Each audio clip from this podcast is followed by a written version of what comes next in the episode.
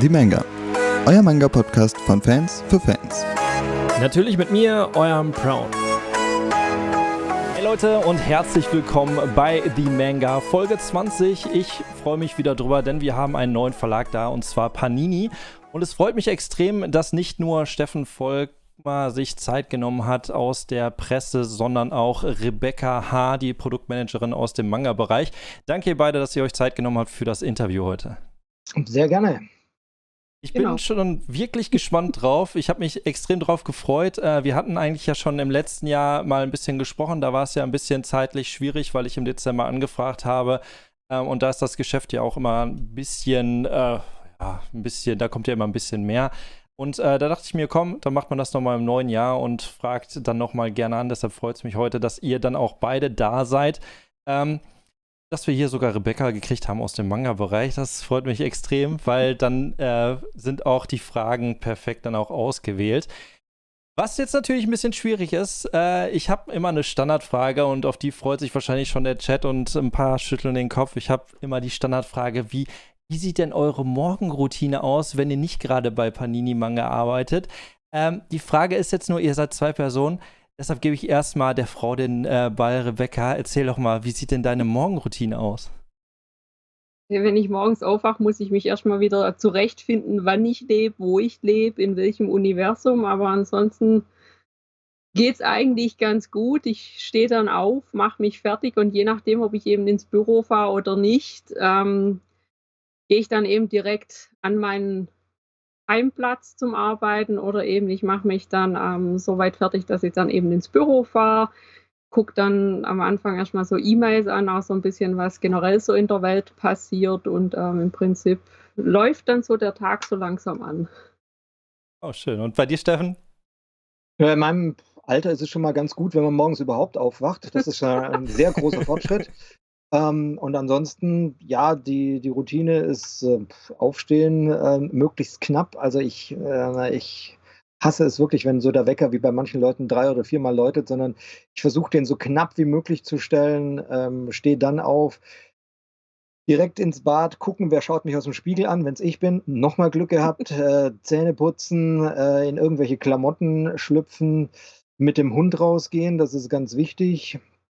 Ähm, und dann ja, also auch entweder ins Büro oder aber an den Home-Arbeitsplatz oder wenn es ein freier Tag sein wollte, dann bin ich halt länger mit dem Hund draußen. Also deutlich länger dann einfach und danach dann einfach schön frühstücken. Da ist jetzt so meine erste Frage, die habe ich gar nicht aufgeschrieben, aber das interessiert mich, weil ich selber gar nicht weiß, wo sitzt eigentlich Panini? Oh, Schimpf und Schande, das ist ja, geht ja gar nicht. Panini, äh, in der, also in der möglicherweise, überall. ja genau, wir sind überall. Nein, Panini sitzt in der möglicherweise hässlichsten äh, Landeshauptstadt äh, Deutschlands und zwar in Stuttgart. Ähm, und das schon äh, seit, äh, ja, also früher saß dort der Dino Verlag und der Dino Verlag, der wurde im Jahr 2003 von Panini geschluckt, gekauft oder wie auch immer man das ausdrücken ähm, möchte. Erweitert. Erweitert und äh, genau, also Dino saß schon immer in Stuttgart und Panini hat damals mit dem Kauf dann seinen Hauptstandort in Stuttgart äh, nach, äh, seinen Hauptstandort nach Stuttgart verlegt. Und ähm, dann hat man eine Zeit lang zwei Deportancen, eine hier, eine in der Nähe von Köln und die in Köln wurde dann irgendwann dicht gemacht. Das heißt, ähm, wir sitzen dann seitdem eben hauptsächlich in Stuttgart wirklich mittendrin. Also mittiger geht es fast nicht mehr. Also habt ihr auch morgens das Problem, dass ihr einfach fast gar nicht äh, mit dem Auto in die, zur Arbeit kommt, wenn ihr eine, in, zu einer gewissen Uhrzeit losfahrt wahrscheinlich. Kann das sein? Also tatsächlich ist es, ähm, ein, wenn man aus den äh, durch Stuttgart durch will, ist es morgens ein richtiges Problem. Wenn man von bestimmten Seiten reinfahren will, auch.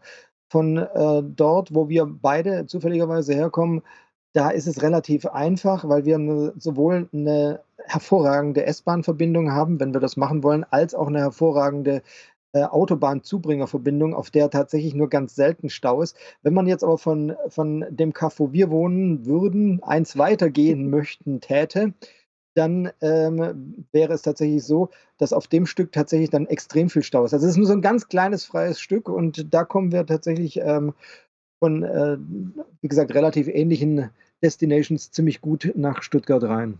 Wir wohnen einfach praktisch, was das angeht. Also wir fahren quasi aus der richtigen Richtung nach Stuttgart rein, um nicht ganz in Mitte sein zu müssen. Also das ist so also man kann eigentlich nicht besser außerhalb wohnen, um dorthin zu kommen, wo wir hin müssen.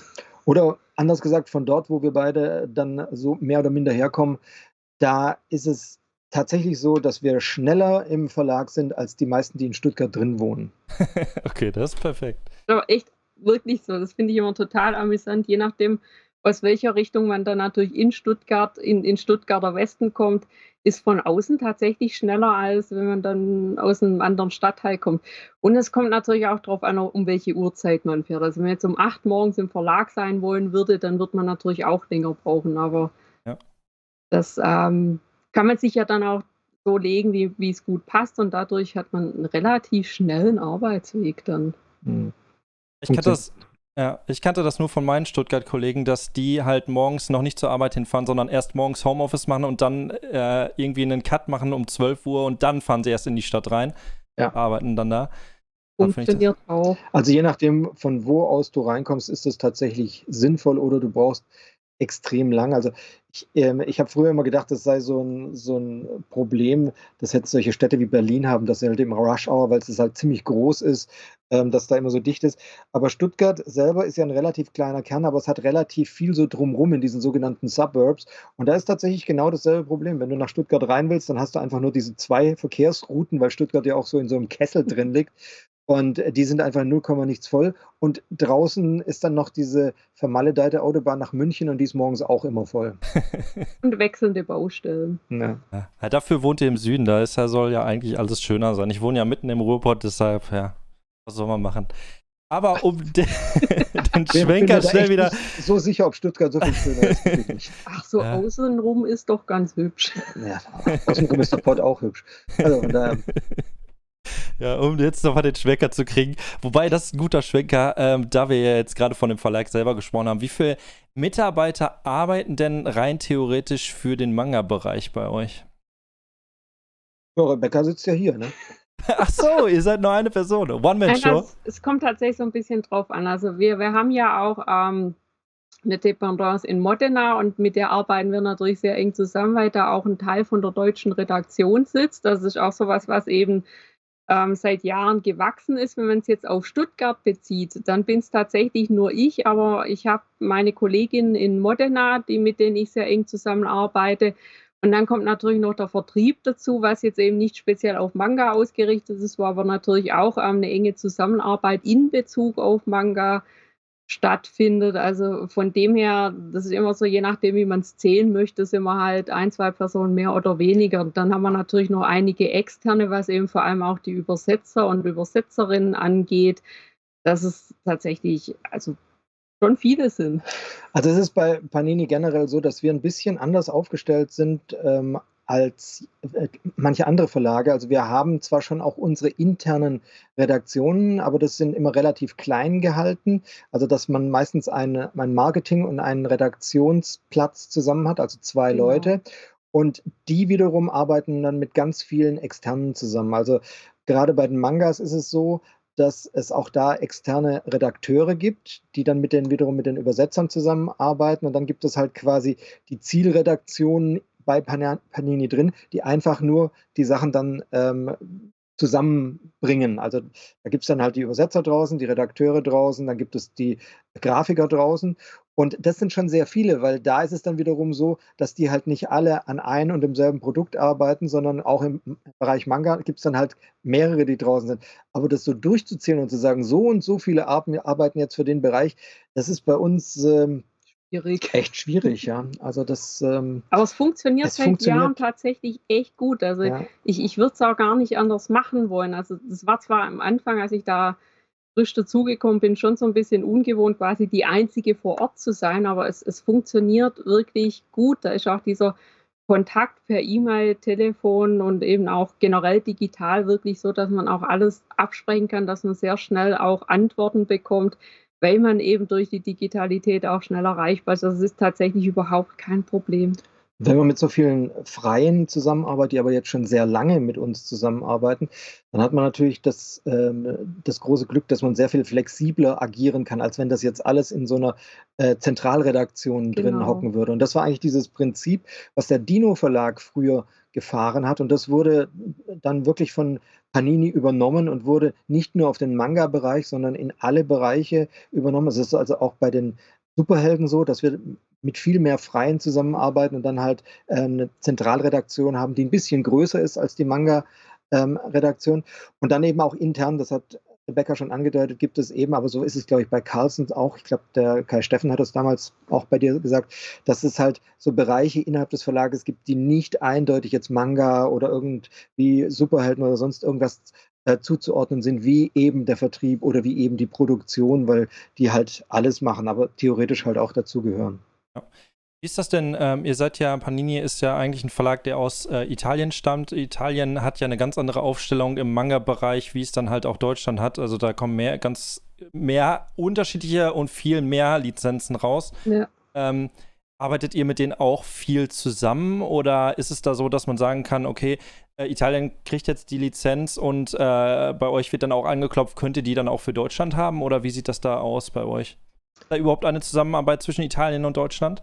Also Zusammenarbeit grundsätzlich ja, also auch in dem Bereich, aber das hängt natürlich ab von Titeln, weil das, also man, man kann nicht sagen, dass was, was in Italien funktioniert, automatisch auch in Deutschland funktioniert. Genauso wenig kann man sagen, was in Deutschland total abgeht, dass das auch in Italien oder wegen mir auch in Frankreich funktioniert. Wir sprechen uns da schon ab. Also wir haben auch regelmäßig Online-Meetings, in denen man dann halt eben im kleinen Kreis darüber diskutiert, zum einen, welche Manga für uns interessant wären, wofür man ein Angebot machen könnte. Manchmal weiß man dann auch schon, dass beispielsweise Italien auch ein Angebot dafür machen möchte. Dann versucht man das natürlich schon so als quasi Group Proposal zu machen. Aber das kommt tatsächlich immer sehr stark darauf an, was es ist, was es für eine Lizenz ist, wie groß diese Lizenz vielleicht auch ist, ob sich das lohnt, das gemeinsam zu machen oder ob das wirklich nur länderspezifisch dann stattfindet. Also ist, man kann es auch tatsächlich nicht verallgemeinern, das wird immer im Einzelfall entschieden. Dazu mhm. kommt auch noch, dass es natürlich bei den Lizenzen auch immer die Frage ist, welche Lizenzen sind überhaupt frei? Ja, genau. Weil der Manga-Markt in Deutschland, der ist, was die Lizenzen angeht, ähm, wesentlich umkämpfter als zum Beispiel der italienische. Ähm, gleichzeitig hat äh, Panini aber in, in einigen Dependancen, wo wir sind, also Panini ist ja als Unternehmen wirklich auf der ganzen Welt tätig, hat aber nicht immer dieselben Lizenzen. Man versucht es dann manchmal als, als Gruppenlizenz einzukaufen. Aber ähm, in anderen Ländern hat zum Beispiel Panini dann auch gegenüber den äh, Lizenzgebern ein anderes Standing. Ähm, in Deutschland, da ist es so, dass, äh, dass wir eben als sagen wir mal, vergleichsweise kleiner Manga-Verlag gelten. Und da kannst du dann auch nur ganz schwer kommen und sagen, wir hätten das jetzt gerne, weil wir ein internationales großes Unternehmen sind, sondern dann sagen die, ja, aber in Deutschland und um die Lizenz geht es gerade, da gehört ihr jetzt eben noch nicht zu den ganz großen Playern. Auf der anderen Seite gibt es aber auch Lizenzen, die dann halt wirklich international eingekauft werden, wo man dann halt mhm. sagt, die kaufen wir jetzt quasi für alle Panini-Dependancen ein, die es so gibt. Und dann kann natürlich auch ähm, bei, dem, bei der Lizenz entsprechend höher ähm, reingehauen werden, kann sagen, hey, wir werfen jetzt alles in einen Pott und dann kommt das und das raus. Ja. Das ist jetzt ein spannendes Thema, was du gesagt hast, äh, mit dem ihr seid jetzt nicht der größte Player. Also es gibt euch ja schon Ewigkeiten auf dem Manga-Markt. Ich habe jetzt ganz viele alte Lizenzen, zum Beispiel für euch hier, also zum Beispiel so ein Planetes, sieht man jetzt vielleicht ein bisschen mhm. schwieriger.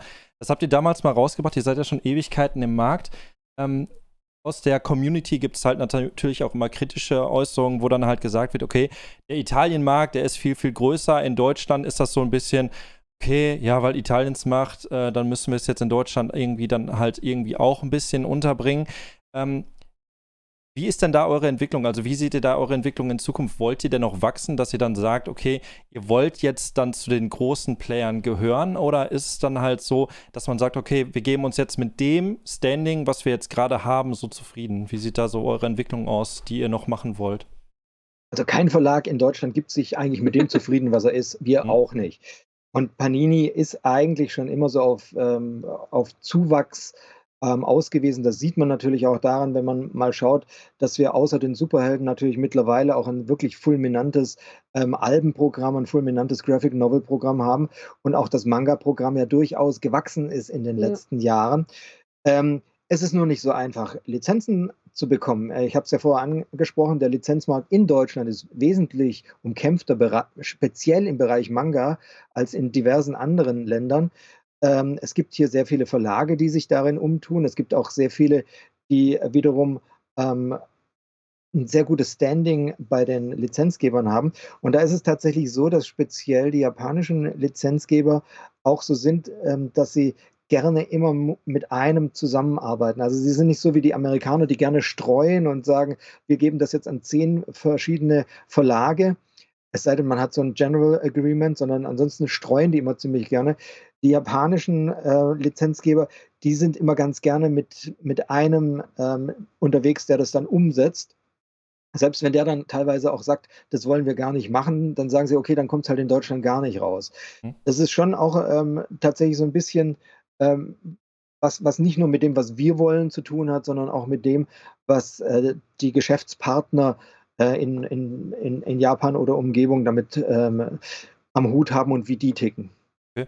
Aber es ist jetzt nicht so, dass man sagen kann, äh, man muss ja ganz ehrlich gestehen, der Comic-Bereich bei Panini, der ist ja extrem stark. Äh, mhm. Zumindest das, was ich jetzt so immer mitbekomme. Ich bin da jetzt nicht so unterwegs, aber was ihr an Lizenzen und dergleichen habt, dass ihr nach Japan gehen könnt und sagen, hey, wir sind aber ein großes internationales Unternehmen, wir ha haben auch so äh, Comic-Lizenzen wie X, Y, Z und wir können da mit Expertise aus diesem Bereich eigentlich glänzen und das auf Manga irgendwie umlegen. So geht man da wahrscheinlich dann nicht mit da rein, oder?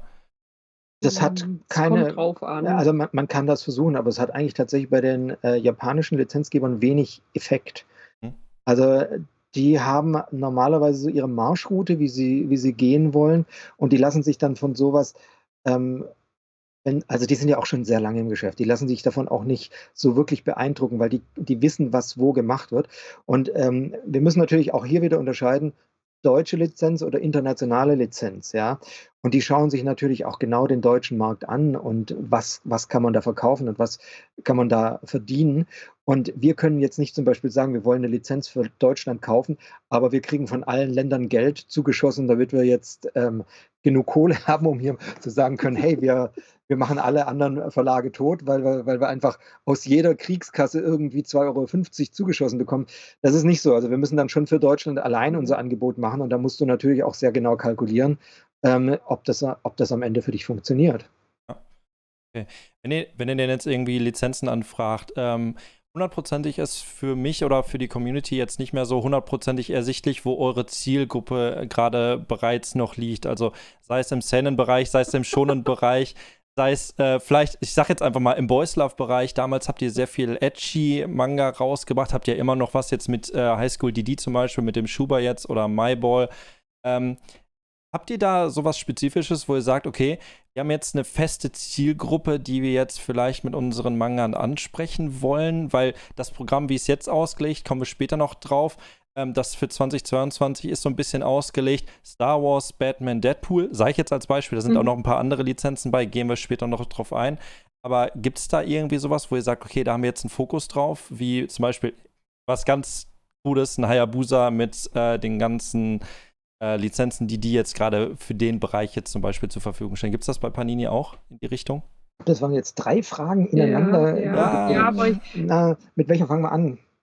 Also wenn, wenn man jetzt so nach, nach der Ausrichtung geht, also ich meine, als ich jetzt angefangen habe bei Panini zu arbeiten, also ich, ich mache ja neben Manga dann auch noch Graphic Novels und Alben als Thema, aber als ich mit Manga angefangen habe, da war das ja doch noch sehr stark in diesem Erotikbereich verhaftet. Also eben gerade diese edgy Sachen, teilweise auch mit so ein paar Harem-Manga und äh, also es war wirklich in, stark in dieser Richtung und das war damals auch unser Alleinstellungsmerkmal. Man hat aber einfach auch gemerkt, dass es andere Manga gibt, die auch interessant sind und die vor allem auch ein Publikum anziehen, dass wir einfach uns davon auch so ein bisschen wegbewegt haben und im Moment liegt eigentlich der Schwerpunkt schon so ein bisschen im Schonen und Seinen Bereich. Und wenn wir andere Sachen sehen, bei denen wir denken, zum einen, die passen in das Programm, das wir haben, rein und das könnte für das Zielpublikum generell interessant sein, weil wir wollen natürlich auch niemand ausschließen, sondern einfach auch ähm, eine, eine, gewisse Bandbreite an Angebot haben, dass man dann halt einfach auch sagt, ja, okay, das, das probieren wir jetzt einfach mal. Und wenn da dann was Neues dazugekommen ist von, von einer bestimmten Gattung, Genre, Inhalt, und es funktioniert, dann schauen wir natürlich auch, ob es was anderes in der Richtung gibt, das vielleicht auch funktionieren könnte. Einfach, dass man da auch gar nicht so, so, so diesen engen Korridor hat, dass man jetzt beispielsweise nur Thema X verfolgen, sondern einfach, dass man so eine gewisse breite Aufstellung hat. Das hat man damals mit Pokémon versucht und das funktioniert da wirklich wunderbar. Und dass man das einfach immer so ein bisschen ausweiten dann halt natürlich auch. Und das ist eigentlich auch so im Prinzip das, das Konzept. Ich würde auch sagen, das, das Konzept heißt ähm, Öffnung. Ja. Ähm, das äh, ist es auch bei den ähm, bei den anderen Bereichen, die wir comicmäßig machen, also früher hätte man zum Beispiel gesagt, bei Panini würde man niemals ein Album sehen, ja. Und äh, heute haben wir, wie ich schon vorher sagte, ein größeres Albumprogramm ähm, am Start. Oder man hat früher gesagt, Panini kann keine Graphic Novels, weil die einfach, weil die einfach der Superheldenverlag sind. Haben wir jetzt auch. Und genauso ist es auch bei den Manga. Man, wir versuchen da ein bisschen uns zu öffnen. Früher hat man, war man spezifischer unterwegs. Ja. Ähm, das war übrigens bei den anderen Verlagen auch so. Die sind, ähm, die haben sich auch erst langsam breiter aufgestellt. Ähm, es ist nur so, wenn du halt, ähm, wenn du halt eine sehr erfolgreiche breite Range hast, wie bei uns zum Beispiel die Superhelden, dann ähm, ist es schwieriger, die anderen Bereiche zu öffnen, weil du natürlich weißt, hey, da habe ich meine, meine Core-Kompetenz und da äh, will ich erstmal auch sein und irgendwann stellst du dann fest, aber ich muss ja auch noch was anderes machen und ich habe ja da auch schon andere Sachen und da musst du dann einfach so mal gucken, was gibt es. Und bei den Mangas, da kommt jetzt so diese, diese Idee der Öffnung. Und diese Superhelden-Mangas, das ist, glaube ich, eher dem geschuldet, dass die amerikanischen Verlage mehr und mehr versuchen, in dem Terrain Fuß zu fassen. Und wir halt ähm, gerade bei DC und Marvel diese General Agreements haben, wo solche Sachen unter Umständen schon mit drin sind. Das heißt, teilweise, teilweise ja. nicht, nicht zwingend, aber teilweise mit drin sind. Das heißt, da muss man äh, nicht mehr so wahnsinnig groß verhandeln, ob man das machen möchte. Oder wenn es was ist, was nicht drin ist, ist aber zumindest die Chance recht groß, dass man es dass ganz gut mhm. dann einkaufen kann.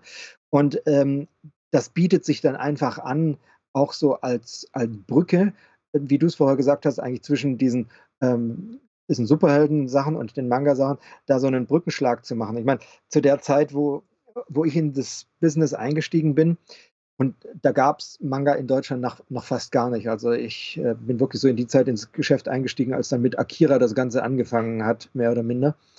Und ähm, dann kam diese, diese erste große Manga-Welle um die 2000er rum, die war richtig, richtig fett schon.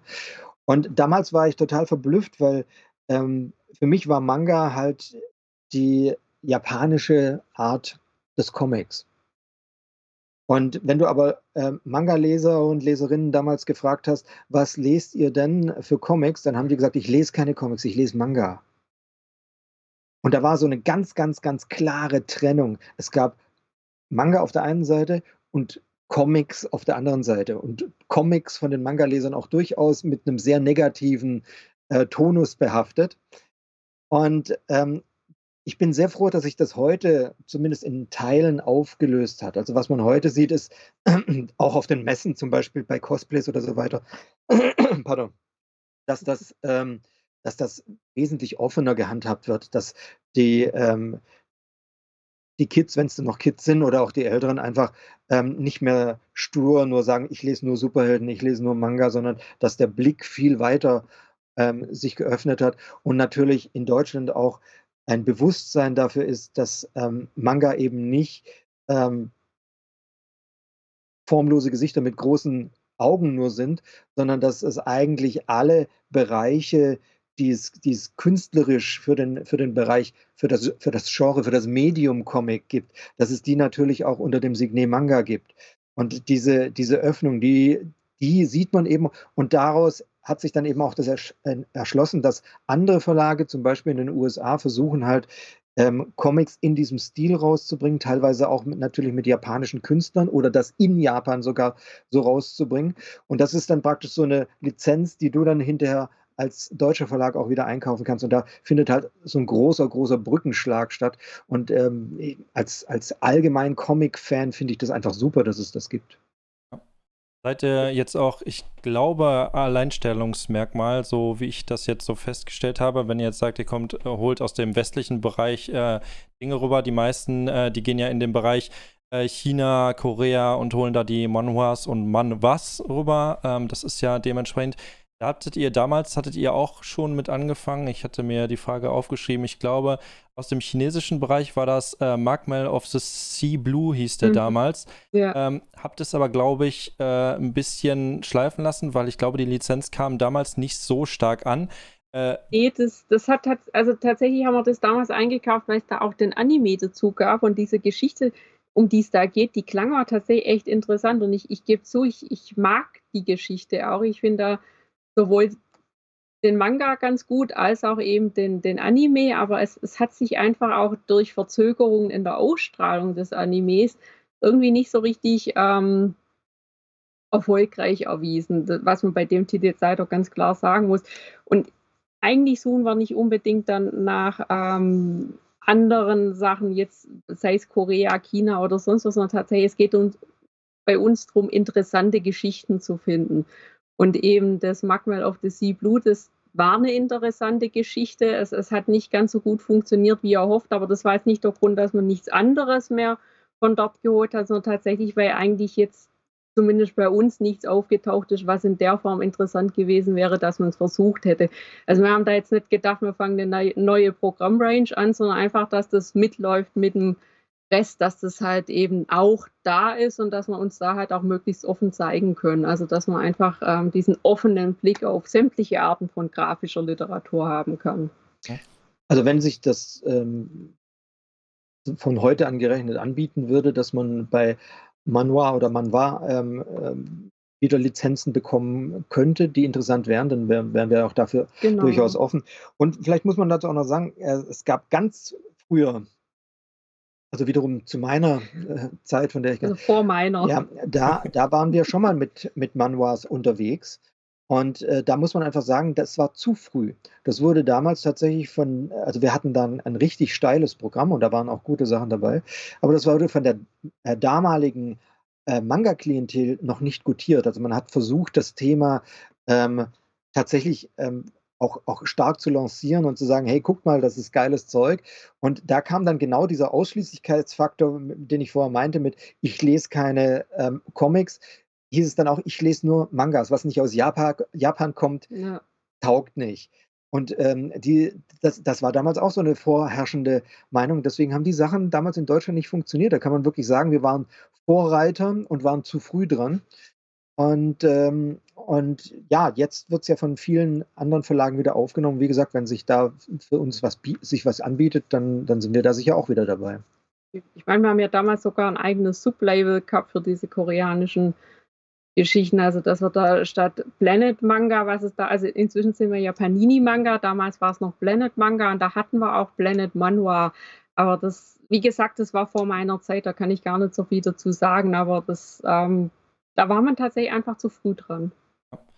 Apropos zu früh dran, ist auch eine Frage, die eigentlich äh, erst später kommt. Ähm, man muss ja ganz ehrlich sagen, die Lizenzen, die ihr damals hattet, wirklich auf dem Markt, die waren ja extrem stark. Also ihr hattet ja Slam Dunk da, ihr habt es zweimal versucht zu launchen. Es gab einen, äh, jetzt muss ich kurz überlegen, es gab einen Fist of the North Star, das hat mhm. nicht hundertprozentig funktioniert.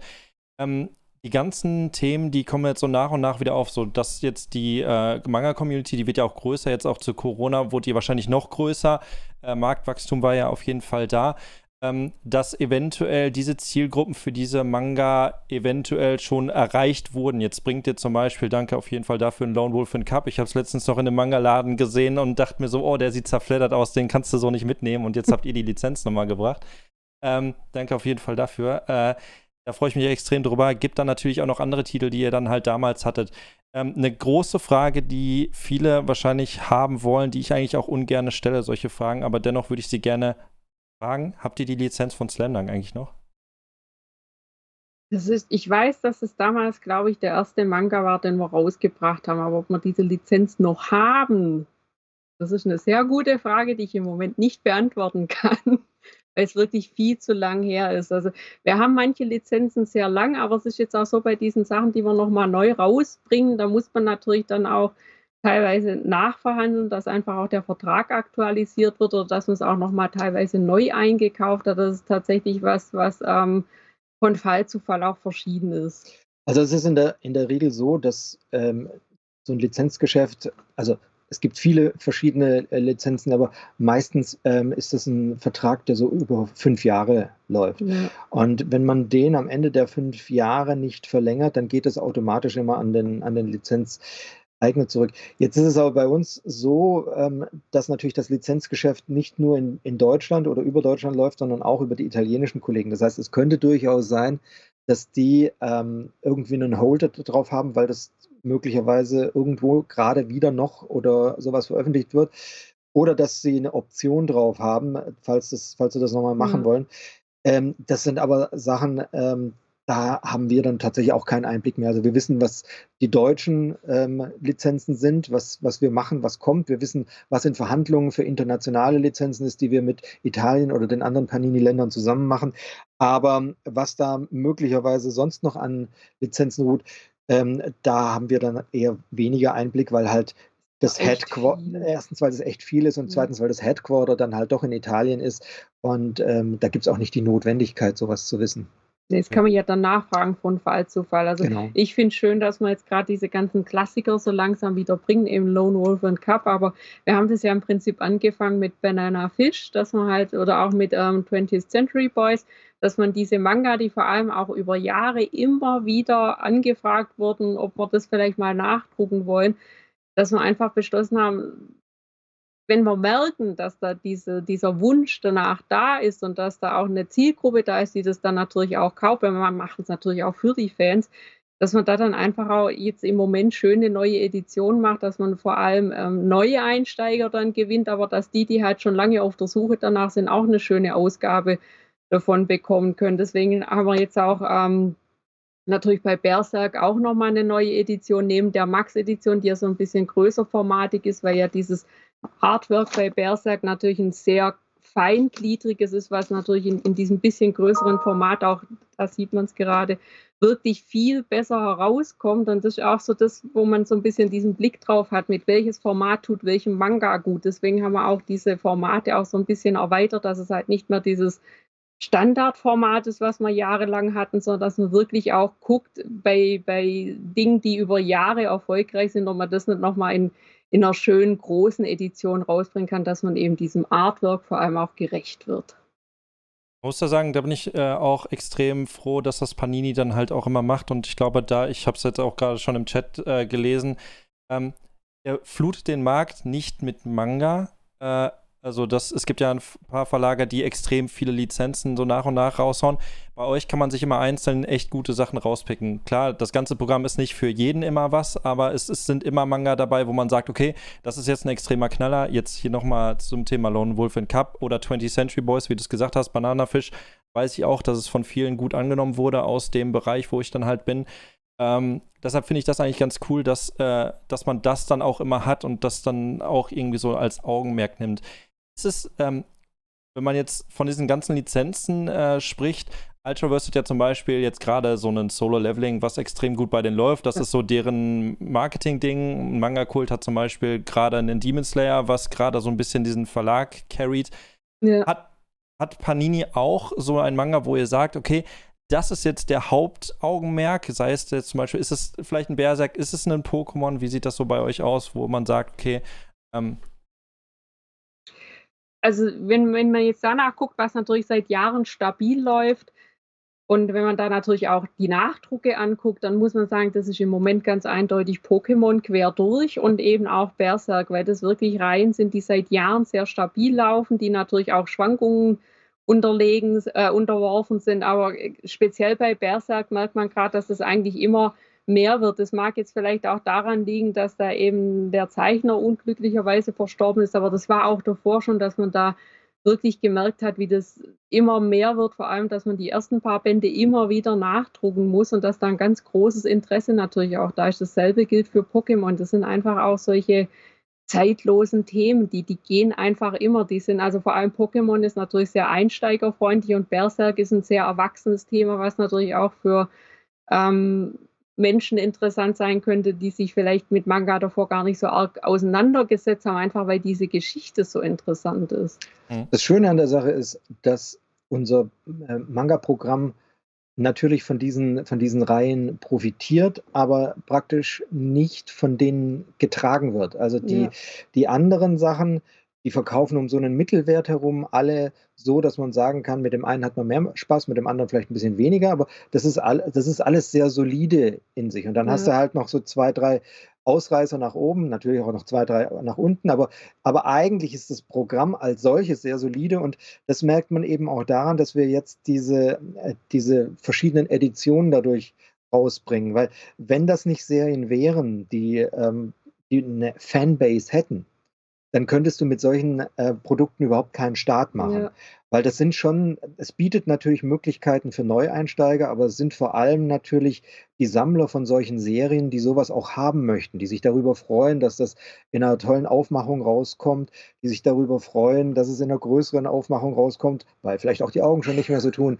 Oder die ähm, vor allem, und das ist, glaube ich, ein ganz wesentlicher Punkt, die mit der Serie auch gewachsen sind, mhm. die mittlerweile auch ähm, tatsächlich dann diese 2,50 Euro mehr haben, die man halt braucht, um sich so ein Produkt dann zu kaufen, um sich nochmal in die Sammlung zu stellen, aber diesmal ins Regal, weil es einfach geil aussieht. Es sieht halt gut aus und, im Regal inzwischen. Das ist schon was, was man halt bei diesen ja. größeren Editionen merkt oder auch, weil wir jetzt teilweise ja auch Schuber bringen, das macht im, im Regal natürlich schon einen ganz anderen Start, als wenn ich da jetzt einen, eben einen kleiner formatigen Pokémon-Manga habe. Und das machen wir eben einfach aus dem Grund, weil man merkt, dass, dass die Leserschaft natürlich auch ähm, daran interessiert ist, wirklich schöne Editionen zu haben, die über dieses reine Lesevergnügen dann auch rausgehen. Also hier haben wir zum Beispiel extra eine Goldfolie, damit es auch wirklich so aussieht, wie es aussehen soll. Also das ist sowas, da habe ich mich sehr dran gefreut, als wir das produziert mhm. haben. Und ich weiß, dass es da draußen natürlich auch immer Fans gibt, die sagen, hey, völliger Schnickschnack braucht kein Mensch. Ähm, das ist aber bei allen Sammelobjekten immer so. Also das ist schon, und da, da, kommen wir dann wieder auf den, auf den Beginn dieser, dieser etwas ausführlichen ähm, Antwort zurück. Es ist schon etwas für die, für die Sammler. Es ist ja. wirklich, es sind Sammlerstücke. Natürlich, man kann als, als Neuling da einsteigen mit Sachen, die es vielleicht nicht mehr zu kaufen gibt. Aber in der Regel sind es Sammlerstücke. Und das heißt dann ganz klar, diese Serie hat eine Fanbase, die daran interessiert ist, dass das kommt. Und das ist dann wiederum auch der Rückstoß, der sagt, und deswegen kann man sagen, die, die laufen alle sehr solide um den Mittelwert rum und damit läuft aber das Gesamtprogramm solide. Und dann hast du halt, ja. wie gesagt, diese, diese Highlight-Sachen, wo du, wo du denkst, so, ja, und die machen mir jetzt richtig Spaß. Das merkt man das schon ganz deutlich. Also wir haben ja eben bei allen Reihen eigentlich auch nur die reguläre Ausgabe. Jetzt bei Berserk tatsächlich nicht mehr von, von allem bei der Originalreihe, was aber einfach auch daran liegt, dass wir da inzwischen bei weit über, also knapp über 40 Bänden ja auch sind und dass diese Reihe ja wirklich auch schon wirklich sehr, sehr lang läuft. Und das ist tatsächlich auch ein Grund, warum man ursprünglich mal mit dieser Max-Edition angefangen hat, dass man das einfach auf dem Markt halten kann. Aber dass es natürlich auch ähm, für Neueinsteiger interessant ist, weil halt diese Max-Edition auch ein bisschen günstiger sind, als wenn ich zwei Einzelmangas kaufe. Und wenn man dann danach noch was Schönes im Regal haben will, dann ist natürlich diese eben diese ultimative Edition das Ding, was man sich reinstellen kann. Also so soll halt quasi für jede Zielgruppe was da sein, was, was eben dann auch natürlich diesen Bedürfnissen, die die jeweils haben, entspricht. Würdet ihr denn, äh, ich glaube im Manga Passion Interview hattet ihr das äh, auch schon beantwortet, würde die Frage aber gerne nochmal stellen zu Berserk jetzt selbst. Äh, wurde ja jetzt letztens dann auch nochmal was veröffentlicht. Werdet ihr daraus auch nochmal einen Max und ein Ultimativband im Sinne machen? Oder äh, wird es da nun den Einzelband zu geben? Also es ist geplant, das zu machen, weil wir ja diese Max-Reihe nicht abbrechen wollen, sondern das, diese Max-Reihe, die soll wirklich alles enthalten. Aber es kann natürlich sein, dass, dass der Band dann ein bisschen dünner ist. Es kommt wirklich darauf an, ob man da noch irgendwelches Zusatzmaterial beispielsweise aus Japan bekommt, das jetzt eben bei der regulären Ausgabe nicht drin ist. Aber es wird dazu auf jeden Fall noch eine abschließende Ausgabe geben, nur eben in, in welchem Umfang. Das wird sich dann zeigen. Das ist auch für dieses Jahr jetzt auch nicht mehr geplant, weil wir jetzt erstmal auf den 42. Band warten, der jetzt eben auch fest eingeplant ist. Der, der hat ja auch relativ lange gedauert, bis der dann kam. Das war aber auch schon bei Band 41 so und bei Band 40. Also da waren einfach lange Abstände dazwischen. Aber das wird auf jeden Fall ähm, abgeschlossen. Die Frage ist nur, in welchem Umfang. Aber es wird auf jeden Fall kommen. Bin ich gespannt. Ähm, um jetzt noch eine Frage vorwegzugreifen, weil wir jetzt den Manga gerade auch schon selbst hatten äh, und äh, Steffen das angesprochen hat mit den Sammelobjekten. Lone Wolf and Cup ist ein Seinen-Manga. Ähm, ist die Zielgruppe nicht gerade die mega größte, würde ich jetzt einfach mal stumpf behaupten, weil ich hier jetzt in der Community unterwegs bin. Ich als Person freue mich extrem drüber. Ich hatte es gerade schon gesagt, ein paar Leute im Chat haben auch schon gesagt, sie freuen sich extrem drüber. Das Ding, das wurde jetzt äh, bei uns gepostet, sieht auch echt schön aus mit dem Papierumschlag da drum. Ja. Plus, äh, das wird ja Hardcover und in dem Hardcover nochmal, ich weiß jetzt nicht, reingestanzt, nochmal schön Lone Wolf in Cup. Äh, das sieht ganz, ich glaube, es ist reingestanzt. Ich habe es jetzt nicht hundertprozentig gesehen. Ähm, das, Ding das Ding kostet aber 30 Euro, glaube ich also die Community hatte so ein bisschen Angst, weil es wirklich ein Seinen ist, dass man jetzt sagt, okay, Panini ist manchmal dafür bekannt, ganz damals mal, dass ihr mal, ihr hattet es ganz am Anfang auch schon gesagt, dass ihr rein mal abgebrochen habt. Kann es mhm. sein, dass ich äh, plötzlich meinen dritten Band kaufe und dann 90 Euro ausgegeben habe und dass ihr dann plötzlich sagt, hey, äh, tut uns leid, das ziehen wir jetzt nicht mehr durch? Oder holt ihr euch dann aus dem Comic-Bereich Geld, um dann eure Sachen zu finanzieren?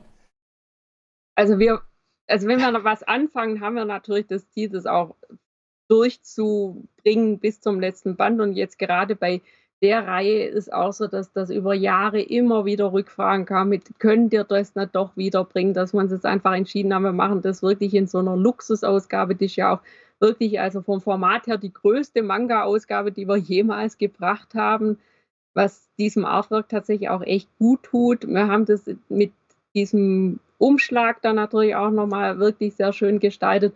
Und natürlich ist der Plan, das bis zum Ende durchzuziehen. Das Problem ist noch manchmal, also wir, wir, sind ja auch ein Verlag, der, der durchaus auch ähm, daran interessiert ist, Mangas zu verkaufen, einfach damit wir auch weiter Manga produzieren können. Also das ist natürlich schon was, es muss sich rechnen. Aber wenn die Leute das kaufen und das, das Interesse da ist, dann führen wir auch jede Reihe bis zum Ende durch. Und bei Lone Wolf und Cup gehe ich eigentlich nicht davon aus, dass da irgendwas in die Quere kommen könnte, dass das nicht beendet wird, weil einfach auch so diese Rückmeldungen bisher so gut sind, dass ich davon ausgehe, dass da wirklich, also dem steht nichts im Wege nach jetzigem Zeitpunkt, weil wir planen ja keine Reihen, um sie abzubrechen. Wir planen Reihen, damit man sie wirklich bis zum Ende ähm, veröffentlichen kann und im besten Fall noch mehrfach nachdrucken. Einfach, dass es auch immer verfügbar ist, falls jetzt beispielsweise erst in fünf Jahren jemand auf die Idee kommt, hey, Lone Wolf und Cup, das habe ich noch nicht gelesen, das möchte ich jetzt noch haben. Wir produzieren ja diese Manga nicht so, dass man sie dann nur drei Monate im, im Laden kaufen kann, sondern es soll ja wirklich auch als Backlist verfügbar bleiben. Mhm. Diese Deluxe-Ausgaben, ob das nun im, im Manga-Bereich bei den Superhelden oder sonst wo ist, die haben ähm, einen ganz großen Vorteil. Ähm, die, also du weißt vorher schon, dass du sie für eine in der Regel begrenzte Zielgruppe machst. Das heißt, es gibt dir eine völlig andere Möglichkeit zu kalkulieren. Also du weißt, es ist eine Fanbase da und du weißt, du hast von den Sachen davor so und so viel verkauft und jetzt gibt es halt mittlerweile Erfahrungswerte, die sagen dir, ähm, dass du Rückschlüsse ziehen kannst, wie viele von denen würden sich denn auf so, ein, so eine Sammleredition freuen. Und damit kann man relativ gut kalkulieren. Ja. Dann spart man sich die Übersetzungskosten, weil man die schon hat. Man, in der Regel lässt man das nochmal überarbeiten, weil ähm, ja. Also, die Rechtschreibung verändert sich. Die Rechtschreibung ja verändert sich oder ja. Also es gibt immer Gründe, das nochmal ähm, sich anzuschauen. Da gibt es manchmal mehr zu tun oder weniger, aber es sind tatsächlich Kosten, die nicht mehr so extrem aufschlagen. Und ähm, dann machst du das halt zu dem Preis, den, der unten unter dem Doppelstrich rauskommt, wo sich das dann rentiert. Und normalerweise, normalerweise sollte es dann auch kein Problem geben, das bis zu Ende zu bringen. Mhm. Wenn du aber ein Problem hast, das zu Ende zu bringen, dann muss man auch ganz ehrlich sagen, dann haben es halt nur zehn Leute gekauft und dann tut es mir halt auch echt leid, weil, ähm, sorry, dann ähm, haben wir eigentlich getan, was wir konnten. Und wenn es dann halt nur zehn gekauft haben, dann, halt dann wird es halt, halt schwierig. Also dann kann man noch vielleicht die zehn zum Tee einladen und kann gucken, ob man sich vielleicht zusammen was zeichnet. Aber normalerweise bist du dann halt schon auf, also du bist als Verlag natürlich darauf angewiesen, dass du irgendwo ein gewisses Maß an Profit machst. Du kannst ein paar Sachen null auf null machen, du kannst dir auch ein paar rote Zahlen leisten. Aber wenn du halt mit irgendeiner Serie nur rote Zahlen schreibst, dann musst du auch, selbst wenn der, wenn der Aufschrei in der Fangemeinde riesig ist, dann musst du halt im Zweifelsfall auch mal sagen, sorry, dann, dann geht es halt nicht mehr. Und je höher der Output ist, desto höher ist die Wahrscheinlichkeit, dass halt doch mal eine, eine Serie auf der Strecke bleibt. Das ist ähm, leider so die Regel der Mathematik und ich bewundere die kleinen Verlage, die ähm, die Sachen dann wirklich auf Gedeih und Verderb bis zum Ende durchziehen, weil die natürlich mit, mit ganz anderen laufenden Kosten teilweise ähm, hantieren und dann halt sagen, okay, wir machen damit keine müde Mark, aber ähm, wir wissen, dass wir irgendwie 0 auf 0 rauskommen und dann machen wir eine kumulierte Rechnung und dann ähm, bezahlt sich der zweite Redakteur kein Gehalt mehr. Finde ich total bewundernswert, ähm, ist aber bei einem Verlag auf einer, ab einer gewissen Größe einfach nicht mehr machbar. Nicht mega interessant. Ähm, um jetzt nochmal so ein bisschen den Schwenker zu bekommen, wir haben jetzt schon sehr viel über den Mang äh, über Ma die Manga selber, die ihr rausbringt oder die ihr im Line-Up habt, äh, gesprochen. Ähm, wie steht ihr denn eigentlich zu digitalen Manga? Ist das äh, eine extreme Option für euch für alle Themen oder ist das für euch gerade so? Ich weiß jetzt nicht, wie es gerade bei Panini aussieht, ähm, aber ähm, rechnet ihr damit, dass sich der Markt so entwickelt, dass digital im Laufe der Jahre mehr angenommen wird und dass ihr dann auch sagen könnt, ihr würdet dann digital machen? Wir machen schon digitale Manga tatsächlich und das ist auch gar nicht mal so wenig. Da ist eigentlich eher manchmal so die Frage, hat man zum einen die digitalen Rechte und zum anderen veräußert der Originalverlag die digitalen Rechte, weil manchmal sagen die ja auch von sich aus schon, dass sie wirklich nur ähm, für, für das gedruckte Buch die Rechte herausgeben. Aber für das, wofür wir digitale Rechte haben, da wird auch, da erscheinen auch digitale Manga, das auch regelmäßig und das ist natürlich schon ein Wachstumsmarkt, aber wir beobachten das gerade im Moment und also wir machen da mit und man guckt halt mal, wo es, wo es hinführt, weil das einfach auch was ist, dem, dem kann und soll man sich nicht verweigern, weil das tatsächlich auch, also man merkt, dass da Bewegung drin ist, dass sich da wirklich auch was tut. Also wir sind bemüht, bei allen Sachen, die wir rausbringen, auch digitale Versionen rauszubringen, sofern es denn möglich ist. Teilweise ist es nicht möglich, weil die Lizenz entweder gar nicht rausgegeben wird, weil es zum Beispiel der Lizenzhalter oder vielleicht auch der Urheber nicht möchte, oder weil die Lizenz äh, digital ähm, also meistens hängt sie am gedruckten dran. Ja. Manchmal muss man sie aber extra einkaufen und manchmal machen sie dann die digitale ähm, so teuer, dass, dass das in Deutschland sich dann nicht rechnet. Dann lässt man sowas bleiben. Weil der deutsche Digitalmarkt ist noch immer vergleichsweise klein. Der ist, äh, der wächst und ähm, ist jetzt wegen, während Corona auch nochmal gewachsen, allerdings viel weniger, als man gedacht hätte, aber er ist gewachsen. Und ähm, man hat es in Amerika gesehen, da war Ameri in Amerika war um 2010 herum, war der digitale Verkauf deutlich höher bei den Comics als, als bei den äh, gedruckten. Und danach ist das wieder zurückgelaufen. Also die Leute haben sich auf das Gedruckte wieder zurückbesonnen, haben auch festgestellt, dass man mit dem Laptop unter der Bettdecke gar nicht so toll Comics lesen kann. Ähm, des Weiteren hat jeder seine ganz persönliche Lesegeschwindigkeit, was digital wirklich viel schwieriger umzusetzen ist. Ähm, aber nichtsdestotrotz ähm, gibt es da jetzt so eine Koexistenz und in Amerika schwankt es immer so mal mal 50-50, mal 60-40, mal 40-60, aber das hat sich so eingependelt, ja. um wirklich so die Hälfte rum. Und damit können die mittlerweile auch, auch sehr gut arbeiten. Davon sind wir in Deutschland noch ziemlich weit entfernt. Aber man kann, glaube ich, aus der Erfahrung auch von anderen Ländern davon ausgehen, dass es nicht so ist, wie es mal prognostiziert wurde, dass der digitale Markt das Print komplett töten wird, nee. sondern wir werden da zu irgendeiner Koexistenz hinkommen und das Digitale wird auch garantiert zunehmen. Und genau deswegen, ja, also wir versuchen von allem, was wir machen, auch was Digitales rauszubringen, so es denn möglich ist. Finde ich interessant. Wie ist denn äh, bei euch die Entwicklung zu Corona gewesen? Also bei jeder Verlag hat mir jetzt erzählt, die Corona-Jahre 2020, 2021, die waren extrem stark. Wir sind jetzt 2022. Ja. Corona ist ja laut dem, der Politik im März jetzt zu Ende. Ähm, äh, ja. ja. Ich, ähm, ich, hoffe, es geht weiter. Äh, also äh, mit dem Manga-Bereich. Also, ja, Corona ist, ist, mir schon, ist, mir schon, klar, ja. ja, äh, ich hoffe, ähm, ihr habt euch auch so viel vom Kuchen abschneiden können wie die anderen Verlage und bei euch äh, lief das auch ganz gut ab. Ähm, wie war denn da so bei euch äh, so, oder wie war der Status denn bei euch? Also war es denn der Fall oder ist es nur der Fall gewesen? Ganz makabre Sache. Der Tod des Mangakas von Berserk hat Berserk so einen Aufschwung gegeben, dass ihr dadurch sehr viel gemacht habt? Oder könnt ihr rein behaupten, okay, der Corona-Markt für das komplette Line-Up, was ihr habt, ist mehr geworden? Also es, ähm, ich, ich habe es ich von anderen Verlagen, also von Carlsen und so weiter, habe ich es ja auch gehört, die haben gesagt, ähm, dass die Corona-Zeit war für sie im Prinzip der Burner schlechthin. Ähm, bei Panini ist es auch so, dass wir in, in der Corona-Zeit im Comic-Bereich ziemlich gut verkauft haben, dementsprechend auch im Manga-Bereich. Ähm, für uns gab es dann ein, eine kleine Einschränkung, weil ähm, bei Panini wird ein Großteil der, ja, ein wesentlicher Teil, ein wesentlicher Teil der Comics über die Kioske und über die Bahnhofskioske verkauft. Das sind Mitnahmeobjekte.